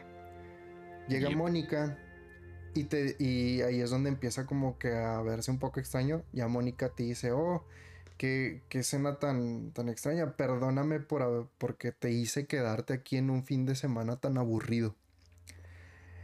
Y eh, lo que dices, ¿sabes qué? Te voy a ayudar, eh, voy a, voy a, este, a hacer que todo mejore. Entonces se ve que en la pantalla del, del- del juego sale una consola de administrador, o sea, el, el CMD básicamente, y se ve como se escriben unas palabras, eh, unos comandos, y se borran dos archivos, que son los personajes de Natsuki y Yuri. Se borran los personajes y solamente sigues hablando con Mónica. Se reinicia el juego. y al momento de que se reinicia, pues ya que tú le quieres dar, eh, que ya quieres continuar, abres otra vez el juego y ya solamente antes tenías como que esta imagen que era el, el salón de clases y pues ahí se veían como que las monitas moviéndose, ¿no? Ahora en este caso ahí está solo un escritorio así en medio del cuarto, eh, pues un cuarto así grande. En las ventanas se ve como que una nada o el espacio. Sí, y bueno. frente a ti solamente mismo. tienes sentada a Mónica viéndote a los ojos y diciéndote un chorro de cosas. Es aquí donde también Mónica te confiesa que ella sabe dónde está y sabe quién eres. Te ofrece una píldora roja y una píldora azul, güey. Casi, casi, güey. No Pues sí. mames, güey, así de cabrón está ese pedo. Sí, te dice. Es que me, no reí hablando- porque, no lo pueden ver, pero este es que Puppy está actuando muchas de las cosas que Carlos está diciendo. No puedo evitarlo, es que se queda contigo eso después de verlo. Sí. Eso es algo que nunca puedes olvidar. Exacto. ok, ok. Entonces, eh, pues ya tienes a Mónica enfrente, te empieza a decir esto y te dice, así es, no estoy hablándote a ti, Cocoon, estoy hablándole a Carlos. Y es donde te dice que le habla al jugador y no al personaje. te, te confiesa que ella sabe que es una personaje de un videojuego cruel en donde ella no puede tener un final feliz. Y como tal eh, potencializó todos los pensamientos negativos del resto de los personajes para que tú como personaje los vieras mal y ni siquiera te les acercaras, o sea, como que no, no, no quiero a ninguna de ellas para que terminaras con Mónica. Pero no se pudo y por eso es que tuvo que borrar primero a Sayori y luego borra a Yuri a, y a Natsuki. Y donde te dice, ya solo estoy yo, just Mónica. Just Mónica. Just Mónica. Eh, ámame. Eh, veme a lo- y te confiesa todo esto y te dice, te lo confieso porque sé que no vas a hacer nada malo, eh, porque sabes que mi amor es verdadero, bla, bla, bla. Eso suena tan Aquí. güey. Aquí ya el jugador tendría que entrar a la carpeta del juego de Steam como tal. Este, entrar a Steam, entrar a la carpeta de, de personajes. Ah, Profiles, Sí, Sí, güey. Sí, güey. Y a tu. Windows Explorer, güey. Sí, No mames. Y Mónica hasta te explica, o sea, no, y tuve que borrar a los, a los personajes de, de- de ellas entrando a esta dirección. Entonces, ese es como que tu, Sí, tu cue para decir, ah, tengo que hacerlo yo también. Te metes y solamente está el personaje de Mónica. Entonces lo borras, te devuelves al juego y en el juego se, se glitchea ahora el, el personaje de Mónica y este te empieza a decir, "Ay, ¿qué, me has hecho? ¿Por qué me hiciste esto? ¿Qué te pasa? No sé qué, que la madre, no, te empieza como que a regañar y lo dice, no, ¿sabes qué? Perdóname, eh, estuvo, estuvo mal de mi parte eh, y se reinicia el juego, restablece a los personajes de a las tres monitas, menos pues Mónica ya no existe. Vuelves a pasar todo el- el- lo mismo del juego, pero ahora es aquí donde Sayori empieza a, a como a cobrar conciencia como lo hizo Mónica Hmm. y Sayori te quiere matar. Entonces cuando Sayori te quiere matar eh, aparece, empieza a aparecer prompts en la pantalla que son de Mónica diciéndote no, no voy a dejar que lo lastimes y no sé qué. Entonces borra, eh, empieza a borrar acá un chorro de cosas, te vuelve a salir el, el comando y básicamente te, te borra el juego. y fin. No, no me digas que así se acaba, güey. No, no, güey. Ese es uno de los finales, güey, En donde Mónica se hace el, el último sacrificio y elimina el juego para que tú no tengas que morir. Elimina el juego y luego se manda automáticamente una evolución a Steam de tu dinero, güey, y luego te llega el reembolso y. Ah, Es un juego gratis, güey. Por No, gratis, si compras el plus. Bueno, sí, el plus. Eh, aquí, de hecho, para sacar eh, los otros finales, creo que son cuatro, tienes que literal desinstalar y volver a instalar el juego para poder eh, hacerlos. No mames. Sí. Este es el final como que más eh, común, es el que la, la mayoría va a, lleg- va a llegar. Güey. Eh, Güey, eh, si a mí se me hacía una monserga, güey, el, el achievement de Stanley Parable. Oh, ay, yo todavía lo tengo ahí, güey, esperando los cinco años. Sí, cuenta que no lo he jugado desde el 20 de enero del 2018, entonces voy a poder jugarlo ya ahora en Año Nuevo o después. Y eso se me hacía de, no mames, esto no mames, esto está peor. sí, sí cabrón. que sí, güey. Y deja tú, o sea, es Pero, que el Stanley Parable no estoy seguro si vaya a tener el achievement o no, porque no lo tuve instalado, no lo tengo instalado.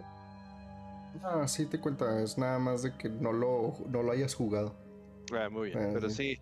Ah, no mames, ese es otro pedo el Doki Doki, güey. Pensé que, eh, pensé que estaba más light, neta. No, güey, O empieza sea, es que light, ves, a, pero- ves a las monas japonesas todas kawaii. Sí, güey. Y, Ay, me gusta pues, esa. Simón, sí, güey. Sí, sí. Eso, no. güey. Y el, de hecho, el, el plus, eh, como les comento, tiene, tiene todavía más contenido donde exploran a más detalle a cada uno de los personajes. El Y- episodio de playa. Sí, eh, Todo lo más, güey. Sí, entonces este, este juego fue creado por Team Salvato. Eh, la verdad es que es un, un juego muy, muy extraño, muy diferente a lo que, lo que siempre ha habido. Eh, no lo recomiendo para nada. Está muy interesante, pero no lo recomiendo así para nada. No, o sea, Es un juego caro, ¿eh? Y no lo digo porque sea gratis, sino porque la terapia va a salir bien pinche cara. sí, te cobran terapia, de hecho. Entonces sí, Ok. definitivamente todas estas monitas chinas, monitas chinas, dan miedo, la verdad, sí. Sí. Todas las cosas que hicieron. Güey, qué cabrón. Sí, sí, sí, sí. Divertido. Entonces, no sé. Le paso el control a Sosa. Ven. Ay, Dios. Pupi. no sé. Que pensé No, que ya se lo pasó. yo. Ya, ya me lo ¿Quién pasaron. Ya me pasaron el control. Vamos a jugar un ratito. Es que te lo Pues quito. bueno, está, está interesante porque, o sea, el- pues ya almost. Güey, no, te juro que no voy a dormir hoy. Juégalo, güey, bueno, para que no duermas en una semana. No, ni de pedo, güey, ni de pedo lo voy a jugar. No, por No, favor, no, lo hagan, amigos. Me Ya se los conté, no lo jueguen. Así déjenlo.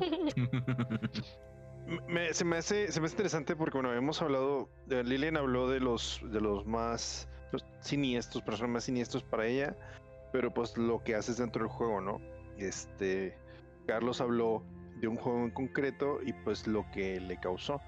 Y yo sí te, yo al menos tengo unos varios personajes que a lo largo de mi vida como gamer me han llegado a marcar de una manera o me han llegado a impresionar de una manera no grata. Eh, y pues, Traumas. sí, pues traumas en mayor o menor medida, sí es cierto, sí, sí lo son. Y este, y por diferentes razones. Eso es lo, eso es lo más interesante, o sea, ¿no? Pues, este, a lo mejor, no sé, un monstruo te puede impresionar porque, pues, este, tiene una muy mala apariencia, pero como dijo Lilian al principio del episodio, pues, en realidad los peores monstruos somos nosotros. Y eso es lo que, eh, lo que precisamente también de lo que quería hablar. Entonces, vamos, este, no voy a contar como Dross, pero eh, hazlo, güey, hazlo. no, güey. Este personaje yo ya lo, ya lo había platicado el año pasado, de hecho. Eh, no es un juego que, sí reconozco, no lo he terminado, pero pues eh, sí he investigado bastante y pues lo considero eh, mi juego de terror favorito. Lo acabamos de decir ahorita en las noticias, el Silent Hill 2. Y, su, y su personaje principal, o sea, mucha gente puede recordar las enfermeras, cómo les traumaron, mucha gente puede recordar el de Pyramid Head, güey, de lo, de lo cabrón que era, pero yo creo que de verdad la, la persona más impresionante, el personaje más impresionante dentro del juego viene siendo pues James Sunderland, ¿no? Eh, este, esto es porque a final de cuentas Silent Hill simplemente es una manifestación de lo que traes tú en tu mente, o sea, de tus demonios internos y pues todo lo que todo lo que tiene este eh, guardado en su mente y en su corazón. Tanto la frustración que tiene con la esposa, puesto que está en una enfermedad terminal muy fea, muy rara, eh, pues tem- o sea, la tensión, eh, porque hasta- hasta también lo hacen, pues de una, de una manera implícita, pero pues hacen, eh, eh, hablan de la tensión sexual que tenía, pues Walter se sentía o sea, frustrado porque pues era la persona que amaba y no podía ni siquiera tener ningún contacto con ella. eh, o sea, y, y a tal grado, o sea, que cuando ya lo, cuando vas a desbloquear o ya vas a terminar el juego, te das cuenta que en realidad James mató a su esposa. Y él solamente estaba en una fase de negación en la cual, o sea, él decía que había fallecido por una enfermedad muy rara y pues se le hacía raro todo esto, pero eh, pues eh, recordando un poco el juego, se supone que un, empiezas con una nota que te dice que tu esposa supuestamente te escribe pidiéndote que regreses a Silent Hill.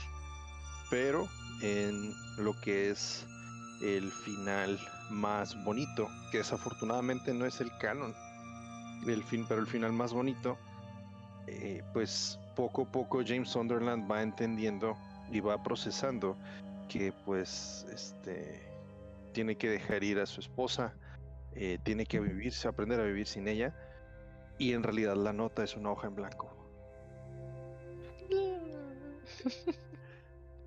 Es- son esos pequeños detalles que entiendes que, que, o sea, pues dónde puede llegar el psique, ¿no? De las de las personas. Porque está, incluso hay teorías que dicen que en realidad, o sea, no llevaba días muerta la, la esposa de James. La acababa de matar. E incluso, o sea, el juego empieza en que llegas en tu carro y estás a punto de entrar a Silent Hill. Pero dicen que en realidad la esposa estaba en la cajuela para ese entonces. A su madre.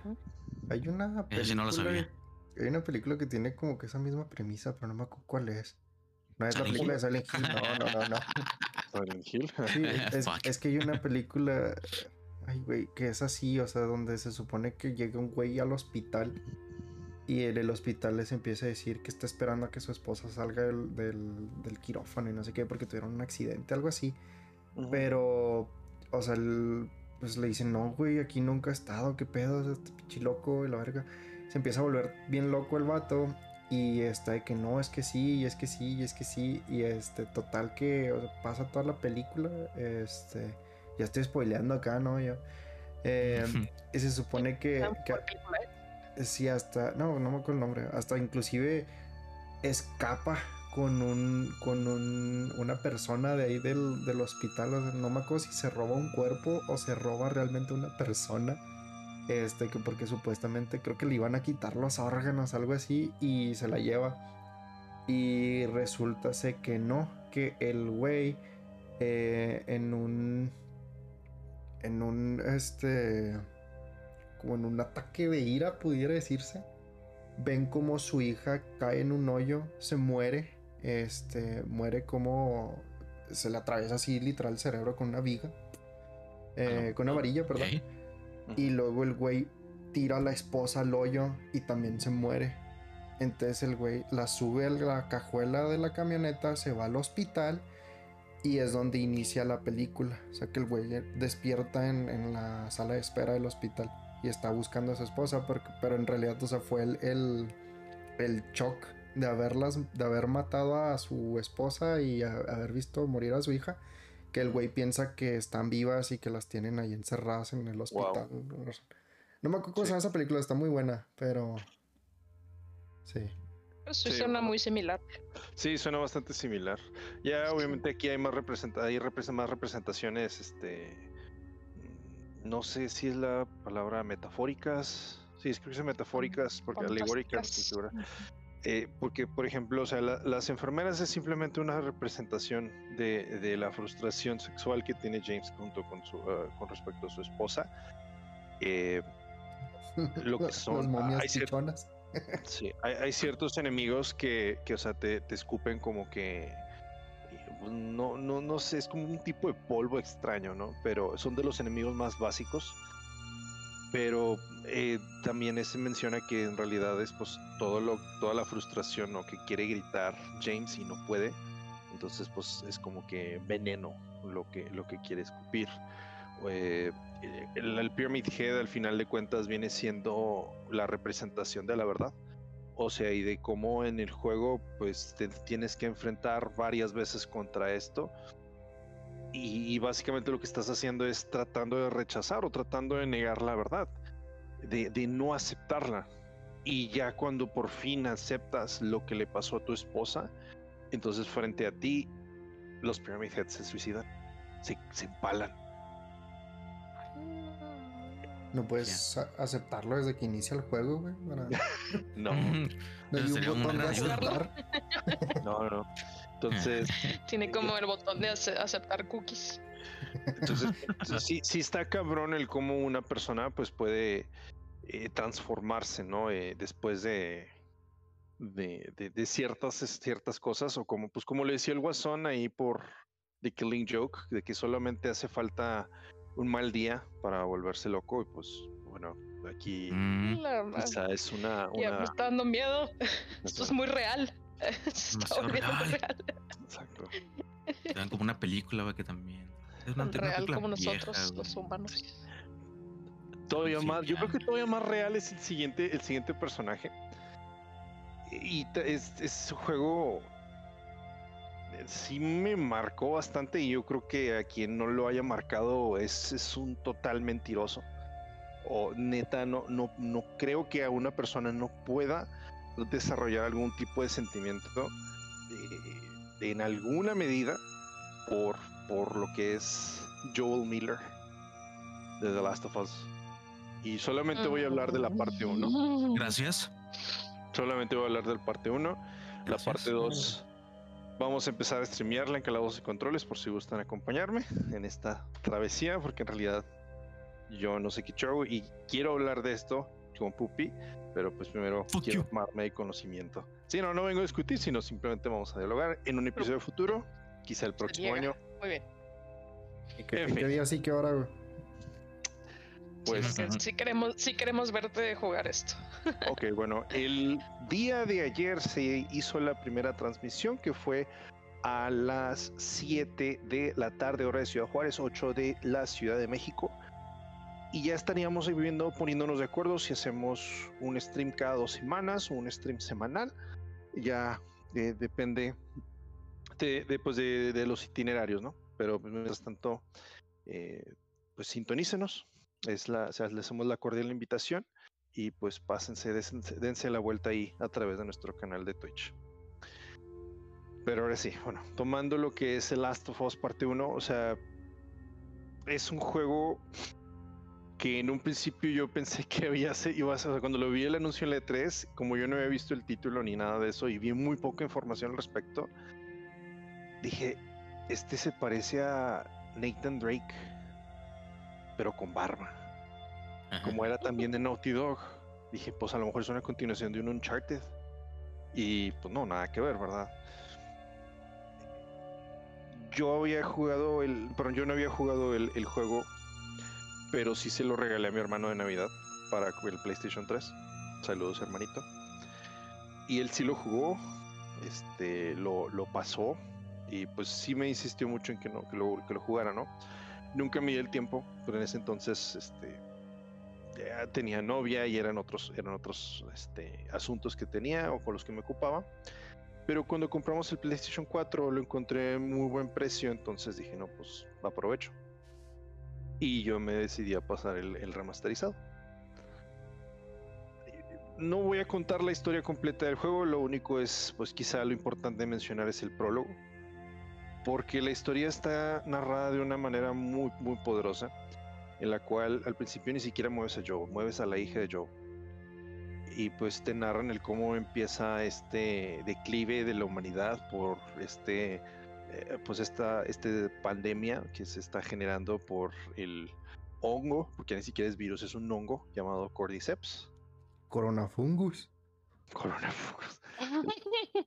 Cordyceps. Y pues, pues, o sea, rápidamente, o sea, no sabes lo que está pasando, pero pues, o sea, estás, tú eres la hija, estás moviendo y buscas a tu papá y luego resulta que el vecino ya está infectado, entonces lo tienen que matar y ves cómo lo mata este, tu papá, o sea, yo. Vas avanzando todo el desmadre, todo el caos que se hace en las carreteras, así las casas en llamas y los, este, los locales rompiéndose en las ventanas y todo, la gente corriendo por las calles para que al final llegues, te atores en lo que es un bar. Cuando vas saliendo, te topas con un militar. El militar pues reporta que se encontraron a dos personas y el diálogo dice, ¿seguro señor? Entiendo. Entonces levanta el arma, quita el, seguro y pues eso es como que, ¿qué, está pasando, no? O sea, ya en ese momento tú empiezas, ya, ya no traes el control de la hija y ahora eres, eres Joe. Y en ese momento se dejas de controlar y pues el soldado dispara, ¿no? Contra ti, Joe le dispara de regreso, creo que sí lo alcanza a matar.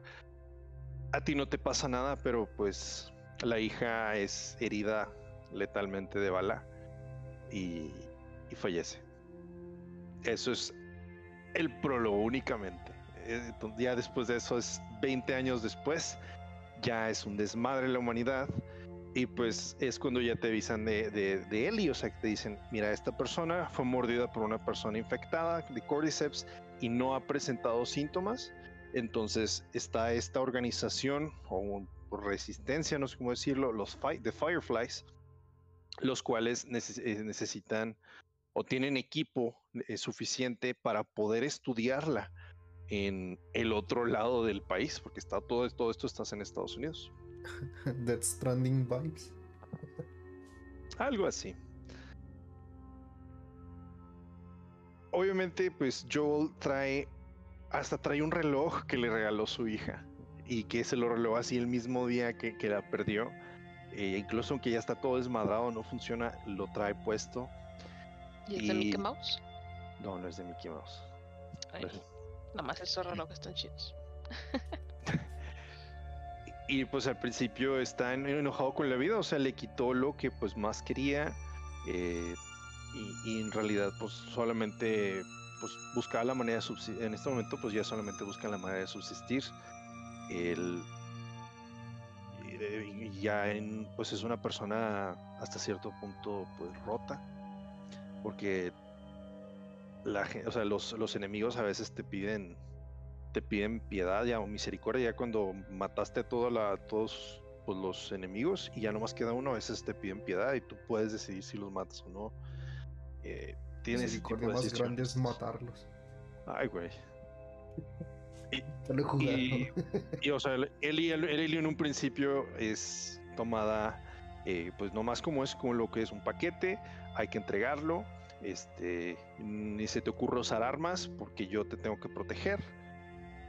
Pero pues poco a poco van desarrollando una confianza y se van construyendo una confianza en la cual, eh, pues a través de diferentes episodios ves, o sea, cómo eh, está a punto de morirse Joel y Ellie tiene que agarrar una pistola y matar a la persona que con la que está peleando Joel.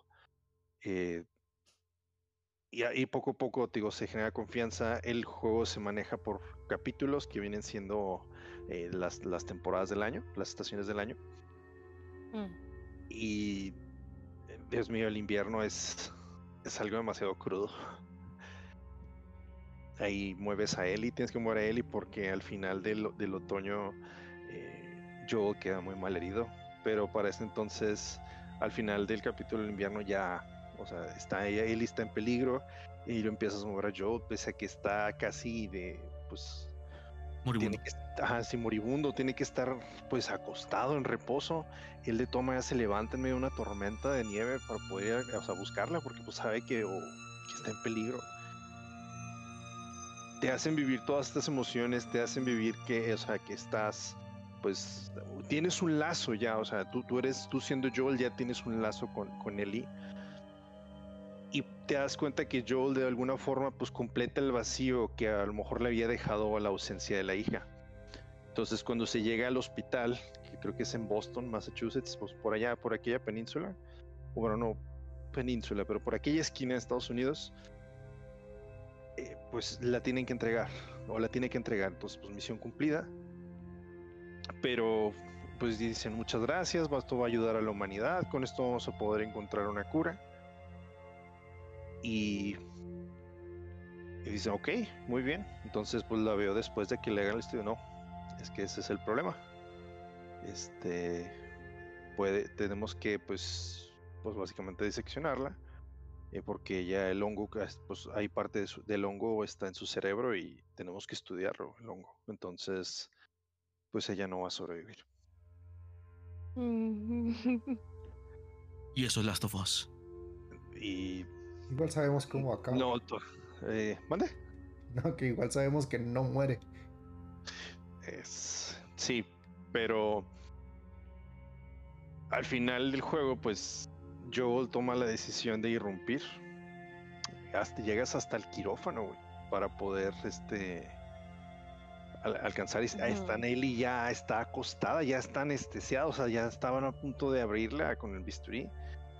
Y tú interrumpes a los a los eh, cirujanos Cirujanos. que también decides si matarlos o no.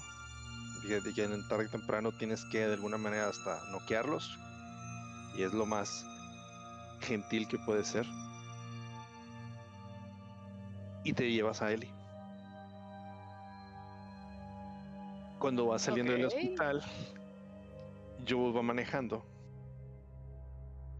Y despierta a Ellie. y se le hace extraño, o sea, ella dice, pues, ¿cómo? O sea, estamos en el en camino, o sea, ¿qué pasó? Y Joel le dice que, pues al parecer encontraron otras personas que también eran inmunes al, al hongo y que pues no vieron necesario pues eh, estudiarla a ella. Y aún así siempre hubo una mala, tuvo una mala espina él y nunca como no terminada de procesar, pero yo todavía incluso ya avanza un poquito más, ya en la parte final del juego es caminas con Ellie, ya alcanzas a Joe y o sea, y vuelven a preguntar, vuelven a hablar de lo mismo, pero ya es una ya se nota que es una situación incómoda y ya no existe la confianza que tenías en la mitad del juego. Y aún así eh, le pregunta a Ellie, a Joel, que o sea, si le estuvo diciendo la verdad. Y Joel le contesta que sí.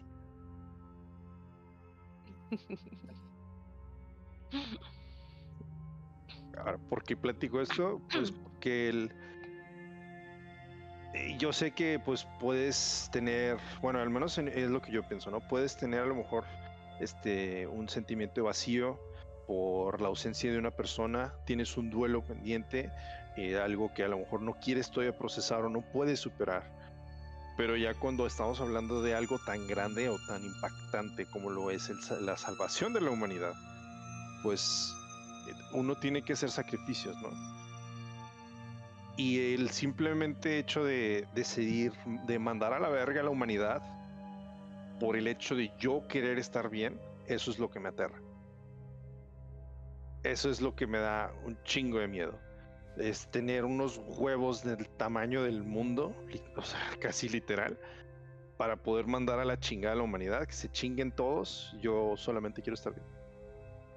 Pues es que, güey, si ya se murió todo el mundo. Ajá. Pero, Pues, o sea, se murió pues, todo el mundo ¿qué, y qué- qué importa ya? O sea, ya. O sea, yo quiero estar No. feliz y ya. O No, sea, porque puede haber prosperidad. Puede haber prosperidad después de esto. Se Pues puede sí, erradicar el que- y, O sea, es, es algo bastante profundo. Y es por eso, es por eso que genera el impacto que, que genera el, el. ¿Cómo se llama? El, el maldito juego. Te juro. Eh, y, y voy a sonar lo mejor exagerado, pero esa, esa pieza, la principal de Gustavo Santolaya tocando la, la guitarra del The Last of Us, creo que sale en los créditos del juego, o- pero siempre, siempre me saca una lágrima. O sea, me, me produce una angustia bien cabrona el escuchar esa canción, porque recuerdo todos esos episodios, todo ese episodio, todos esos capítulos, es como que, güey, o sea, ¿cómo? ¿Cómo es posible? Mira, es que aquí creo que estamos un poquito divididos en que es tú, Sosa, salvarías a la humanidad. Yo no. Y. por- ah, ok, entonces somos nosotros tres contra Sosa. Nada más Sosa sería el único que salvaría a la humanidad y nosotros tres es ay, ya chingue su madre, güey. La humanidad es una basura, güey. No me importa lo que me quieras decir, güey. La humanidad es una puta basura, güey. Sí. O sea, pero sí entiendo totalmente que sí. Sí, sí, obviamente. Mm, Comprendo Es tu perspectiva. Sí, Algo jugado- totalmente imposible de decidir. O sea, Ajá. Sí, sí No debo reconocer, sí debo reconocer que he jugado un poquito el 2. Y lo poco que avancé es ya conocía el personaje polémico. Y ya más o menos entiendo por dónde va la onda. Sinceramente, desde el primer momento que tomé ese juego, que empecé el juego, me, me, me angustió. Entonces, Muy no- bien. No, no sé qué me va a deparar el Last of Us 2. Es, es algo muy cabrón. Piedras en el riñón, güey. Ah, Eso te no bilis en tu estómago. Sí. No creo. No, no creo. Ay, bueno, bueno. Por último, ya el tercer personaje, prometo ya este va a ser más tranquilo. Este es un miedo a lo mejor un poquito más, sí, pues fantasioso, porque pues es el archienemigo o es el, el- el antagonista principal de lo que es una de mis franquicias favoritas, el Tomb Raider 2. Ah, pensé que a decir Darth Vader, güey. Ah, no. No, pero es que eso no es, pues es que es su película. Pero bueno, la cuestión También es aquí- juego, sí. Sí, pero pues, bueno, luego platicamos de eso. La cuestión aquí, el, el Tomb Raider para mí es una franquicia que yo empecé a seguir desde que casi comenzó, o sea, ponle desde el 97, 98. Entonces, pues mi papá siempre fue fan de la, de la franquicia y de hecho, pues gracias a Tomb Raider es que tengo uno de mis sueños frustrados, el cual es el querer ser arqueólogo entre Lara Croft e Indiana Jones.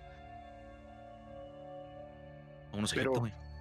El grano, el, el punto de aquí es en la historia de Tomb Raider 2 simplemente es una organización llamada la Fiamma Negra, Nera, que es un eh, culto eh, de italiano liderado por gente italiana, el cual busca eh, objetos para eh, pues, poseer de una leyenda china llamada la daga de Xian.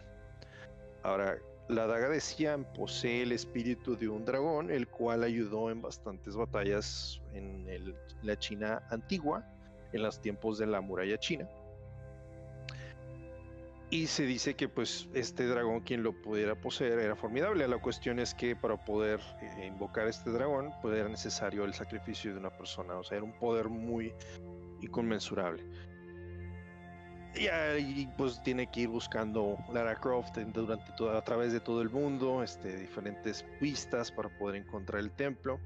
Pero lo interesante o lo que me llamó, que me llamó mucho la atención es hay un momento en el cual se te adelanta Marco Bartoli y para el momento en que tú llegas ellos ya encontraron la daga de Cian y estás viendo lo que es el, el rito. Y yo sé que a lo mejor son gráficos poligonales de rito? 1997, güey, pero, o sea, estar, estás viendo un rito en el cual, mar- o sea, están los cuatro súbditos abajo del, del templete. Y luego está Marco Bartoli con la daga de Cian, que tiene así forma de dragón. A lo mejor a ti te gustaría mucho. Luego, luego te mando una imagen, Pupi. Porque tú que eres fan de Yes. los dragones. Y huevo. está edgy. Y sí, porque es filosa. Mucha honra. Y Marco Bartoli se ensarta la daga.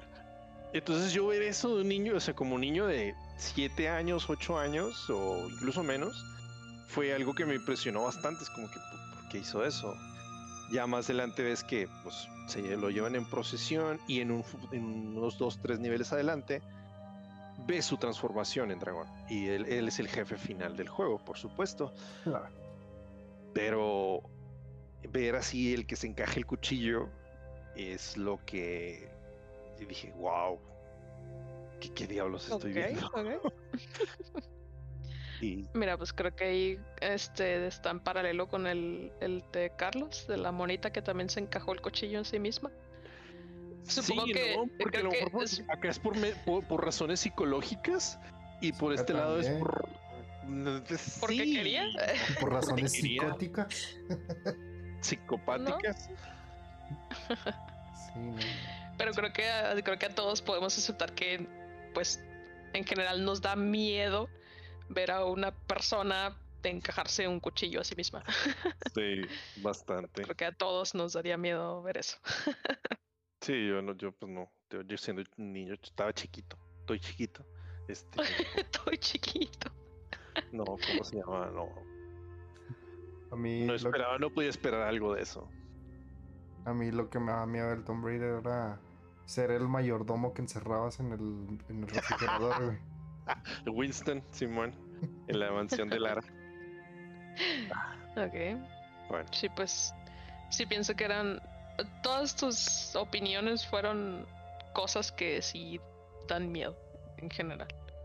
no, no, a lo mejor, la quizá no, el, ajá, quizá no el miedo convencional, pero sí, sí el, ¿cómo se llama? Un miedo, o sí, sí el miedo en general. Sí. Es hora, ahora sí, le paso el control a, a Pupi. Pues estás cargado, güey. ¿Las pilas? Get good. Vez de pilas, What? Como que Ujú. con control sin pilas. Usa teclado show. Siempre uso teclado, güey. Incluso Ah, para deja- los juegos de deja- Dark Souls. Deja saco el, el botón del, creo que el control de Guitar Hero. El tapete No, el playmat. Sí, ándale, güey. Sí. Pues bueno, yo aquí les traigo, a ver, mm, de una serie, güey, muy vieja, que todavía me acuerdo, güey. Más que nada porque recuerdo haber visto este maldito juego, güey, que me, que me marcó, güey. O sea, se me, se me quedó la portada del juego en, en ese día que lo vi en video de Lux, güey. Eh, Cuando uno podía rentar juegos, güey, en su PlayStation 2, güey. Un juego que se llama, no sé si lo han escuchado, se llama The Suffering o El Sufrimiento. No. Ok, ¿No? ya de ahí Sí. suena muy edgy y salvaje. Sí. No, mira, en la portada es es un preso que está, este, está sujeto a una, a una silla eléctrica y le- es- es- están como electrocuta- electrocutándolo. Ujú. ¿sí, va? Ya, sí, sí lo he visto, güey. Sí, güey, es un juego viejísimo, güey. Viejo, güey. Creo que es 2003, güey. Creo. Fuck, 2003. güey, era, de. Mid, güey. Con eso, con, e- con eso te das cuenta de lo viejo que era, güey. Era de Mid, güey. Ah, Midway. Midway. This is the way. pensé que era de va. Midway. No, no, no. sí, güey, de Midway. ¿Y yo quién No, es Mid, Mid? Pero sí. güey. Ajá. Pues bueno, lo que, lo, de lo que trata el juego, este, es de. ¿Era de el PC? personaje. No, es la de PlayStation 2. Play Ah, 2 ok, y ok. Xbox original. Simón. Este, lo que te daba era. Tomas el papel de un preso, güey, que, que estás. Estás eh, bajo cargos de tres asesinatos en primer grado. Y tu castigo o tu sentencia es la inyec- es la inyección letal. Simón. Entonces, es ya, pues, pasó un rato, güey, de, tu, juicio. Ya, pues, ya mamaste, güey, inicio letal. Y pues te transfieren este, a una prisión, ¿no? A- creo que se llama Baltimore. Y pues bueno, se preguntaban a quién mató este, el, quién mató este güey. O sea, el, el protagonista se llama Torque, Torque, así como la medición esa de, de fuerza, güey, cuando le das vuelta. Torque. Se supone que Torque mató a su esposa y a sus, sus- a sus dos hijos, Carmen, Cory y Malcolm. Está, está, eh, ¿cómo? Del en medio. No, no, güey, no. Nada más tenía dos. Sí, güey, Ah. más tenía dos, güey. Era el segundo. Corey's in the house. Cory's in the house. Sí, entonces, entonces está en prisión, güey, inyección letal, güey. la de la cadenita. Pues, pues que Perdón. dijeron nombres de, de lo- todos. No los culpo, habría lo mismo, así que no los culpo. Pero Simón, tres está bajo tres presuntos asesinatos en primer grado de su esposa y de sus dos hijos. Y pues ya en el día que ya lo iban a matar, güey, sucede lo que se conoce como el, ¿cómo se llama? El cataclismo, güey. Un cataclismo. Que supuestamente viene el infierno en la tierra. Y ya del Lo que- final. Mm, no tanto así, güey. Pero se supone como que, como que pasó algo en, en- en la, en la cercanía, güey. Y e hizo que, que las personas cambiaran, güey, a, su verdadera naturaleza. O sea, se hicieron como, por ejemplo, está en una prisión, ¿no? Entonces los reos, güey, por ejemplo, los que, los que están bajo, ah, bajo sentencia de que, no sé, güey, asesinaron a alguien, güey, pues no sé, sus, sus manos se convierten como en navajas, güey, en cuchillos. Los, los que los que los que trabaje- los que traficaban drogas, güey, se hicieron así como unos unos monstruitos así Se hacen bien. polvo blanco. No, no, se son vuelven como- aves verdes, se vuelven pericos. no, se vuelven como unos uno- como unos mini golems, pero tienen al del lugar de ojos tienen como unas unas, unas jeringas, güey. Le está, le está saliendo los ojos. A ver, A ver. Sí, es- está bien, está bien creepy, güey, neta, güey. No sé, pinche imaginación de estos diseñadores, güey, pero está chido, yo, está chido. yo, vi una, yo una vez vi un anuncio en una revista, porque teníamos en aquel entonces una suscripción a una, eh, revista gringa que se llamaba G- GMR, Ajá. y salió un anuncio de, del Suffering. Eh, había una, era una cabeza decapitada en un retrete. ah, Casual. casual. Sí, güey, casual, güey, sí, güey. Y pues sí, el punto del juego es escapar de la prisión, güey. Pues está, está todo el desmadre, güey. Pues salvar tu vida, güey. La impresión es un desmadre. Demonios por donde sea. Pinches cam- eh, personas cambiadas, güey. Y pues en lo que vas en- explorando la, la prisión, güey, para salir, güey, te encuentras con el fantasma del el Doctor Killjoy. O el, el mata, el mata alegría, güey. En español, pues escucha muy culero. ¡Mata alegría! Sí, güey, Doctor Al Killjoy. contrario de mi alegría. Sí. que era el, el, doctor de la prisión. Que, que tomaba un cierto interés en Torque. ¿Por qué? Pues bueno, eso. Lo que pasa es que Torque en ciertos momentos se puede transformar en algo que el doctor Killjoy llama nada más la criatura. Y no, no me refiero al gato, ese que es el pinche, lo que se le dice como en los memes, güey, la criatura, güey, se está refiriendo a un gatito. No, la criatura. Es un pinche monstruote como forma de perro, güey, bien mamado. Que nada más, nada más se, nada más se preocupa por matar, güey. Y pues bueno, cuando tú llegas al final del juego, ya cuando ya estás por salir, güey, en un barco, güey, este, ya para salir de esa, de esa prisión, este, te transformas tú en la criatura, güey, ya para poder, este, pues, matar al, al jefe final. Y ya que pasa esto, el doctor Killjoy, este, le dice a Thor que, que las, estos episodios como que se, como que se le va la, la conciencia, güey. Era porque tenía una combinación de psicosis, esquizofrenia y este, una personalidad disociativa, güey. En otras palabras, este güey, el Torque, güey, el Torque sí mató a su familia, güey. Nada más que no se acuerda, güey. Mm. Ok, ok. Chido, ¿no? Pues sí.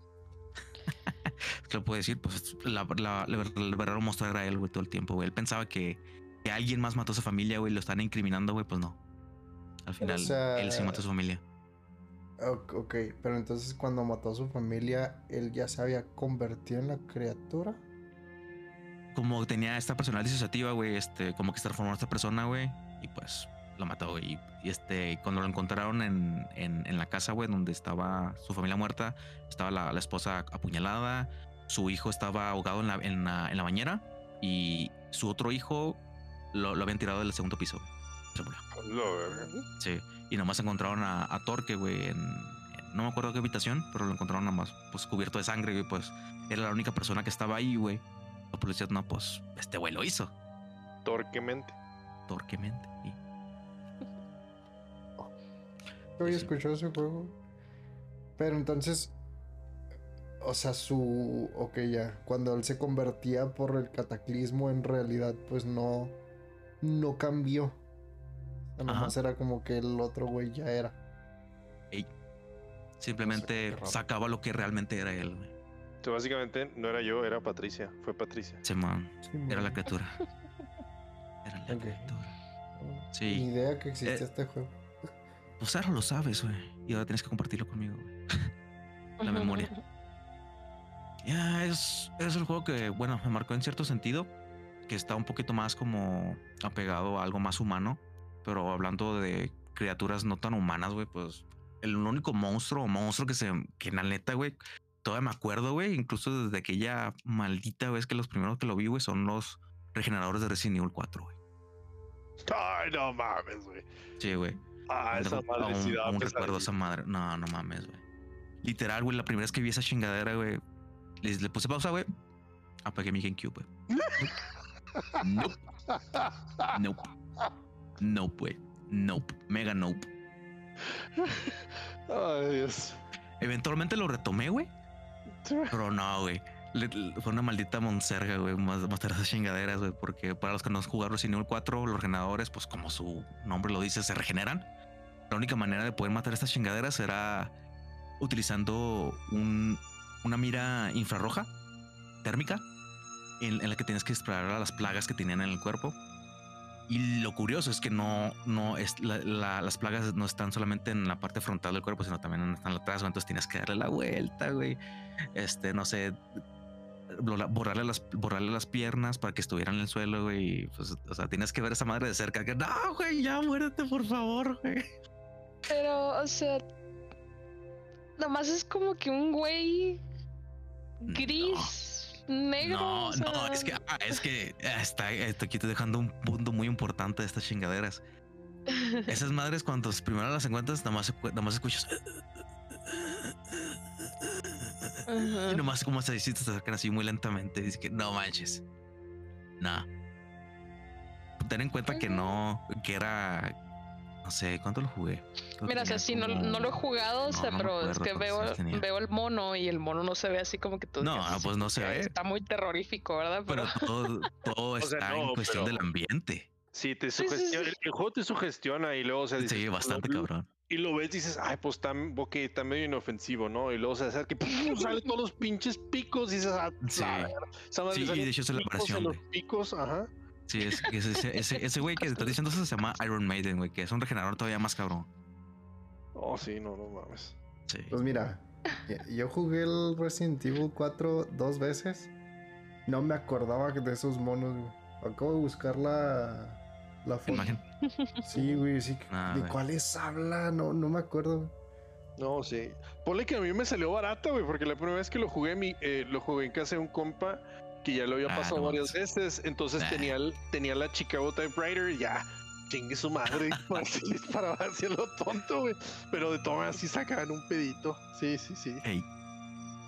Y el otro, otro monstruo, güey, de Resident Evil 4 que también que me, me marcó, güey, es la cosa que se llama nada más la cosa, güey. Se llama It en inglés, pues. Así lo llama Sadler.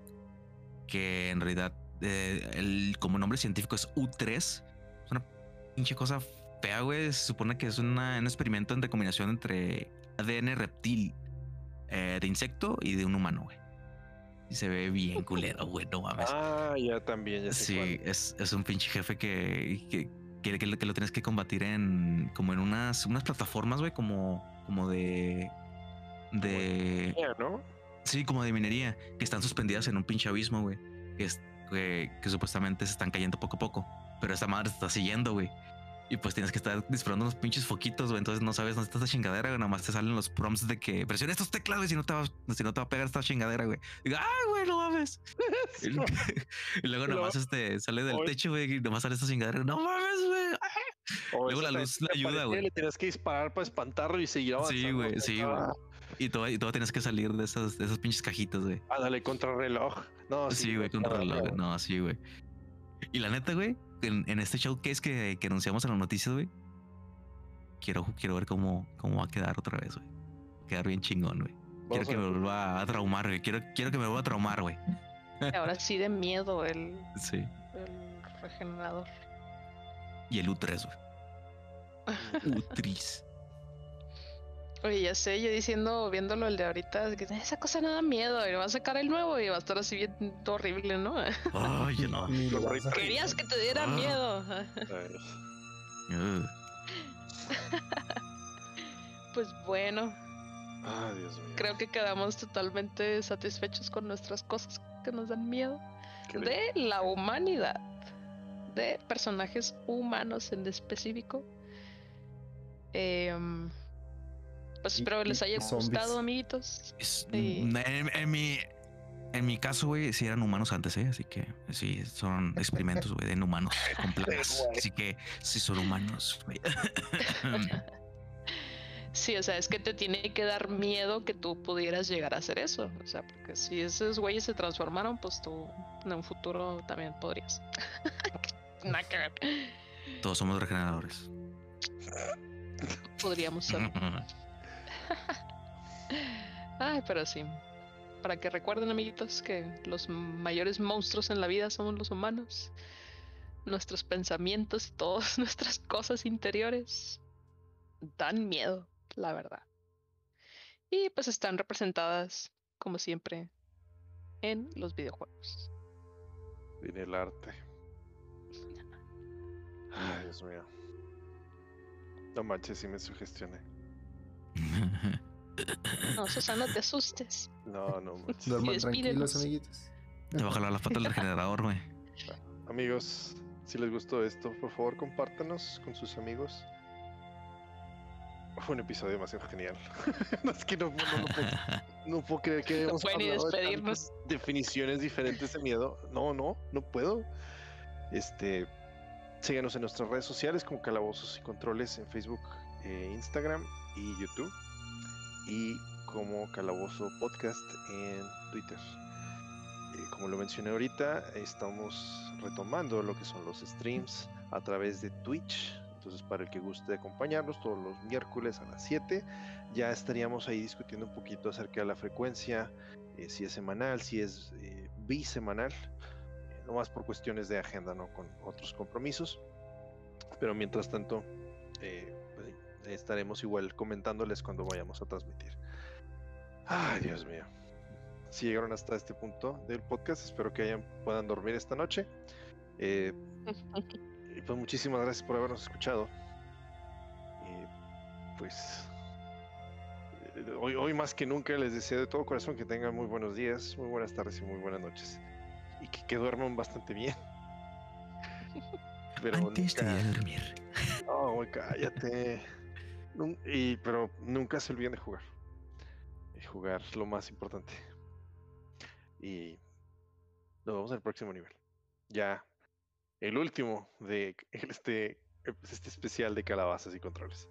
No, pero va a estar ¿Neta? chido. No. Sí, va a estar bueno. Esperen. Espérense, si este les dio miedo, espérense las creepypastas. Bueno, pues bye. Adiós.